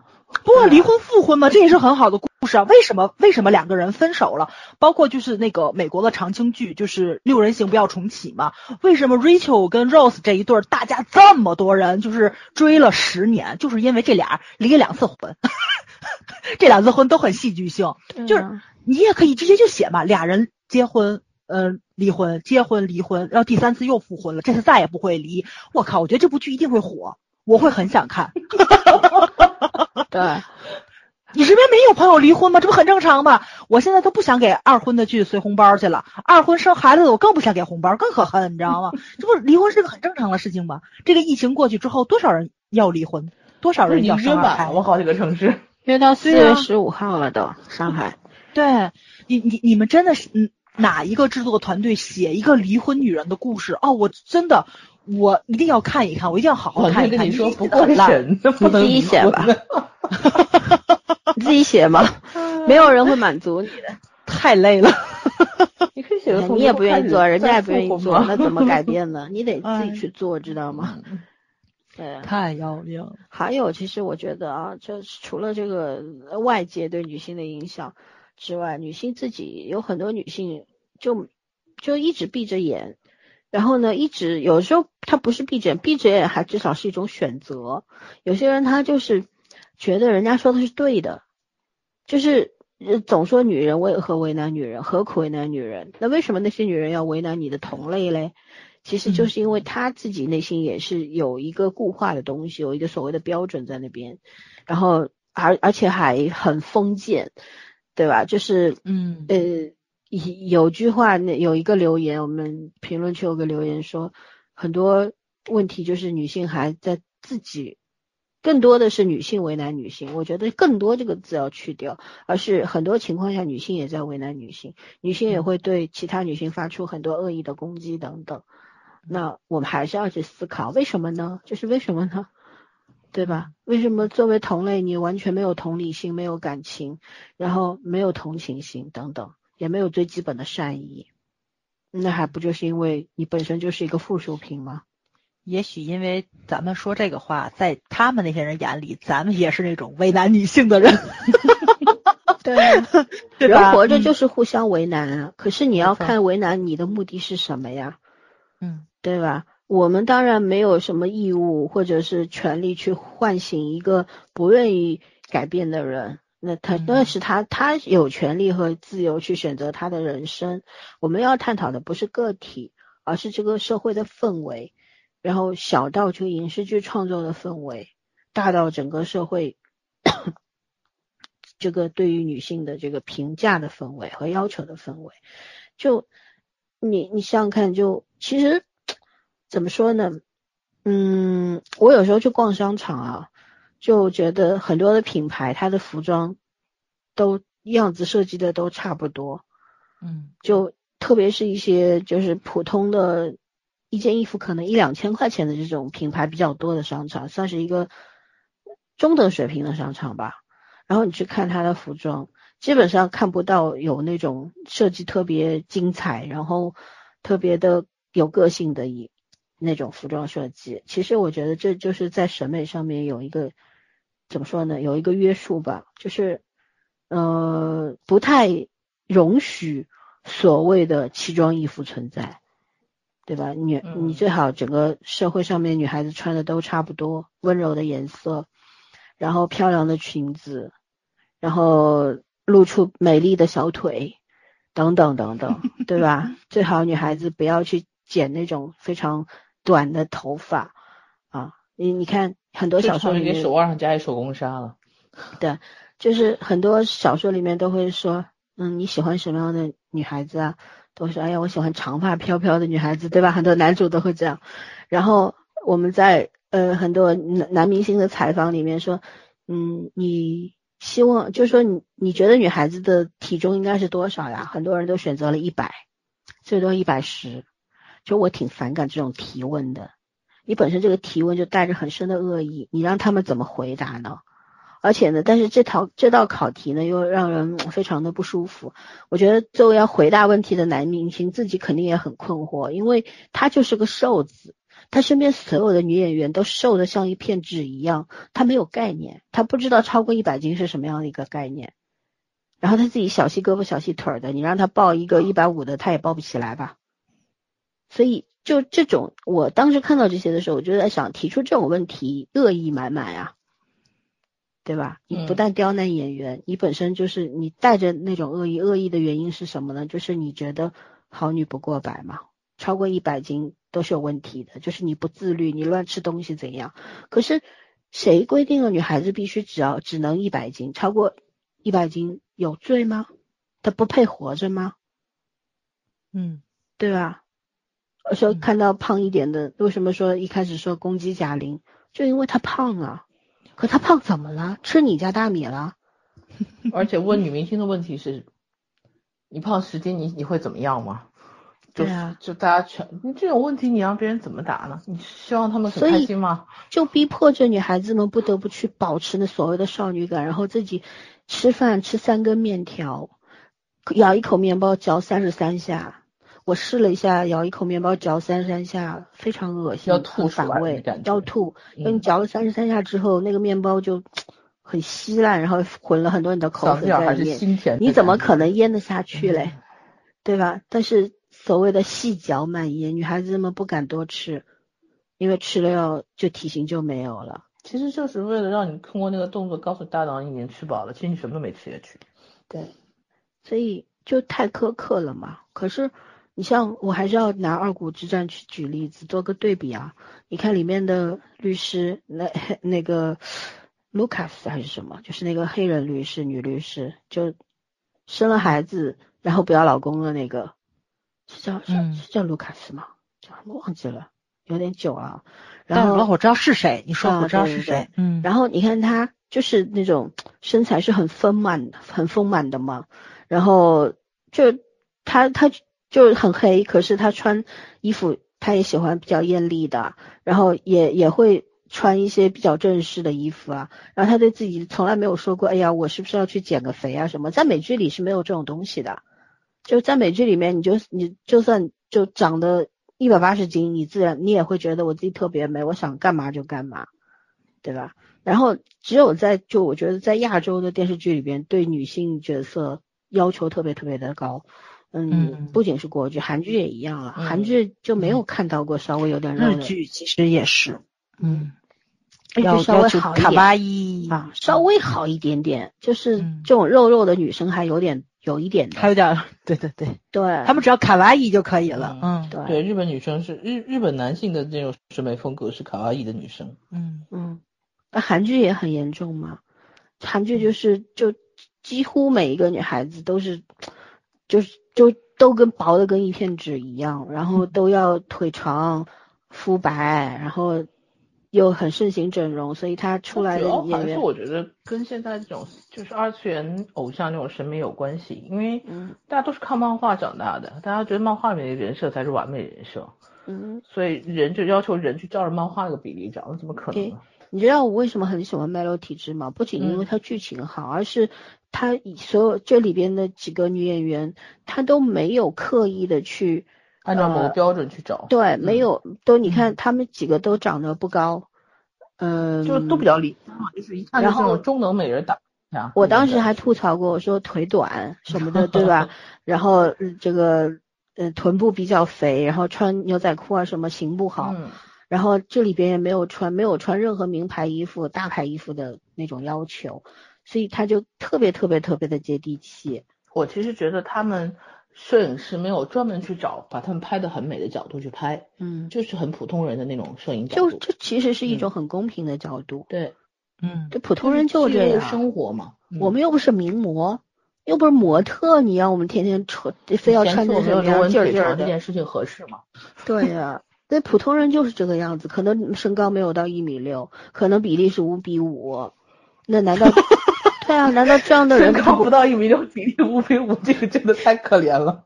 真的有哎，很多啊，有很多你看日日生活当中很多人是这种什么梨形身材啦，呃腿腿很粗啦，下半下半身特别特别的粗大等等啊，上身很瘦啊，这种这种体型特别特别多，然后怎么办呢？哪来的标准化？难道这样的人他不可以的把自己打扮的美美的吗？或者说他打扮的不够，不是你想想要的那种美，然后你就觉得他很丑吗？不是啊，我们要去学会接纳，包括女孩子也要去学会自己，就是认认识自己，然后接纳自己，就觉嗯得我胖没有关系，然后我胖唯一的担忧是他可能会不太健康，嗯，他只要不影响到健康，胖怎么了？对吧？我下半身肥大，我总不能把自己的肉给消掉吧？对吧？这个它不是肉的问题，它是骨架的问题，然后把骨头敲碎重新接吗？都不是这样的。你不能因为自己身材没有那么标准，没不像模特或者不像那些明星那么美好啊，所以你你就对自己就觉得丢人啊，然后不愿意见人啊，或者努力的去遮藏遮掉啊，或者怎样，都不是。当有一天我们我们认可自己这个大肚腩很大，我不是要使劲的把它拿个束腰带把它束成一小坨，然后自己勒的气都喘不过来，或者说我一定要就因为自己比较胖，所以一定要穿宽宽大大的衣服，这些都是都是我觉得都是一种比较偏激的认知。其实就是我是一个胖子，可是我想穿紧身衣我就穿了。我只要自己觉得还行，然后不会污染人家的眼睛就可以啦。或者说我就是穿的特别丑，我就去污染人家眼睛，那是我的自由，你管着吗？我自己觉得自己好看就好了。如果这个社会发展到这个程度的话，那可能大家活的就没有那么的悲伤了。就为什么我我很喜欢去欧欧洲的旅游，就是不管你的裙子多短，胸多低，你要不要穿内衣，都没有人会多看你两眼，是真的。这样也要看，因为欧洲人比较少嘛。呃，不是，就是在景区人多的时候，也没有人太会关注你，就是这就是你的权利嘛。对啊，他也会有，只是少，少不是说完全没有。对，大不了就打量一下就完事儿了，然后我们就天天盯着看。对，就这边不仅要盯着你看，他明明是在过眼瘾，他看的挺开心的，可是嘴里还要喷你。嗯，这不就是贱吗？嗯，对吗？对。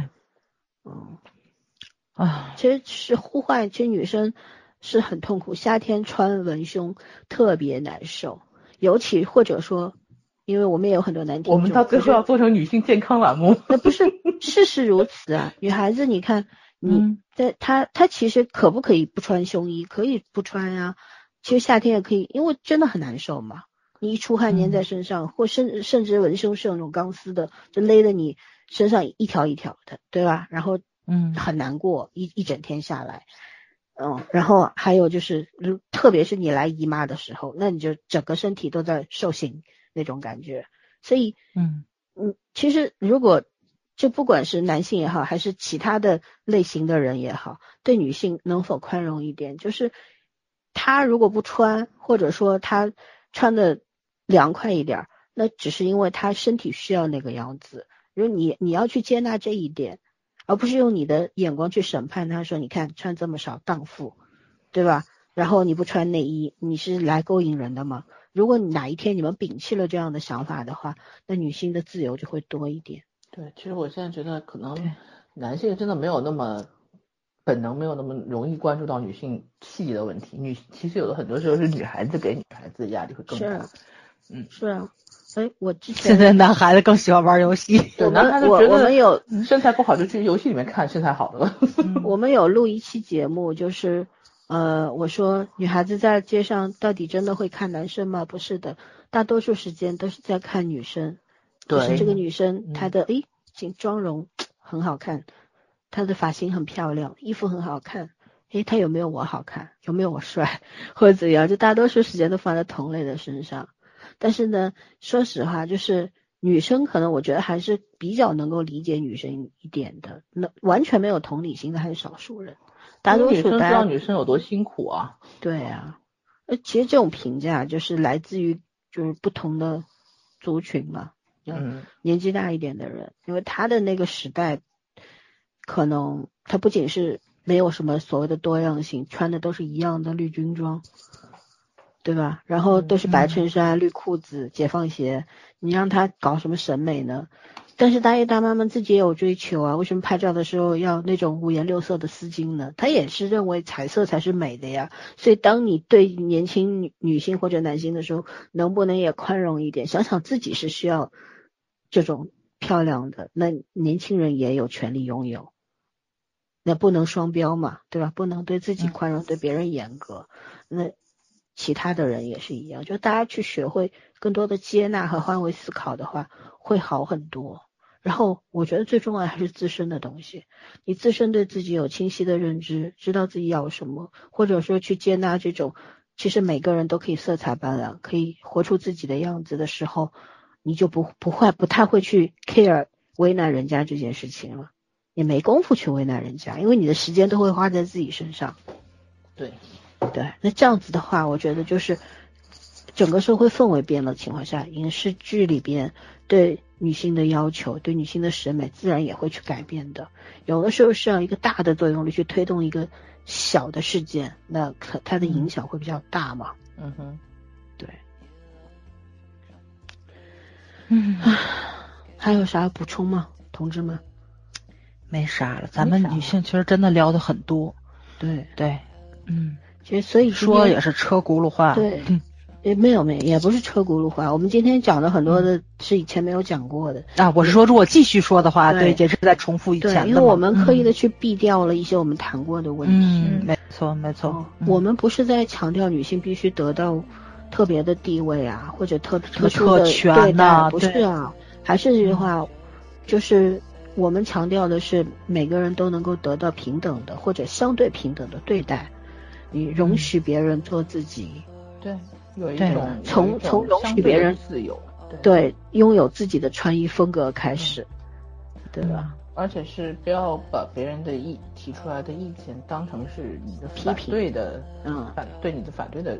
有的时候你要搞清楚意见、建议、批评或者批判这几者之间的关系，不要混为一谈，就不要特别急着把自己和别人用到对立面上去。对，嗯，唉。大家活都不容易啊！就经过这场疫情还没结束呢，是吧？刚刚看到一点点的曙光的时候，我觉得我们每个人都应该去做一些改变了。你是要做回原先的自己呢，还是要做一个经过了生死考验之后不一样的自己呢？你被那么多那么多的人保护着和感动着，你是不是应该有点发生一些变化了呢？我们让我们变得更善良和宽容，对吧？然后。更多更多的能够去学会换位思考和有逻辑的去思考一件事情，不要那么快的站站队，尽量的去保持中立，多看看多想想。嗯，我们聊女性其实也是在聊全人类嘛，虽然我们没有那么大的脸啊，没有那么大的能力去聊全人类的事情，可是很多事情就是以小见大的。嗯嗯，每个人都是社会的一份子，世界的一份子。你做好你自己，这个社会怎么会不变好呢？但是这是个奢求，我们奢求不了别人，我们只能要求自己，对吧？嗯嗯，那好吧，如果没有要补充，我们就到这儿吧。我好困，困死了，都十二点了，快快三个小时了。嗯，对，每一期都聊这么多，话题聊好累呀，嗯，好累呀。好吧，就这样，拜拜，拜拜。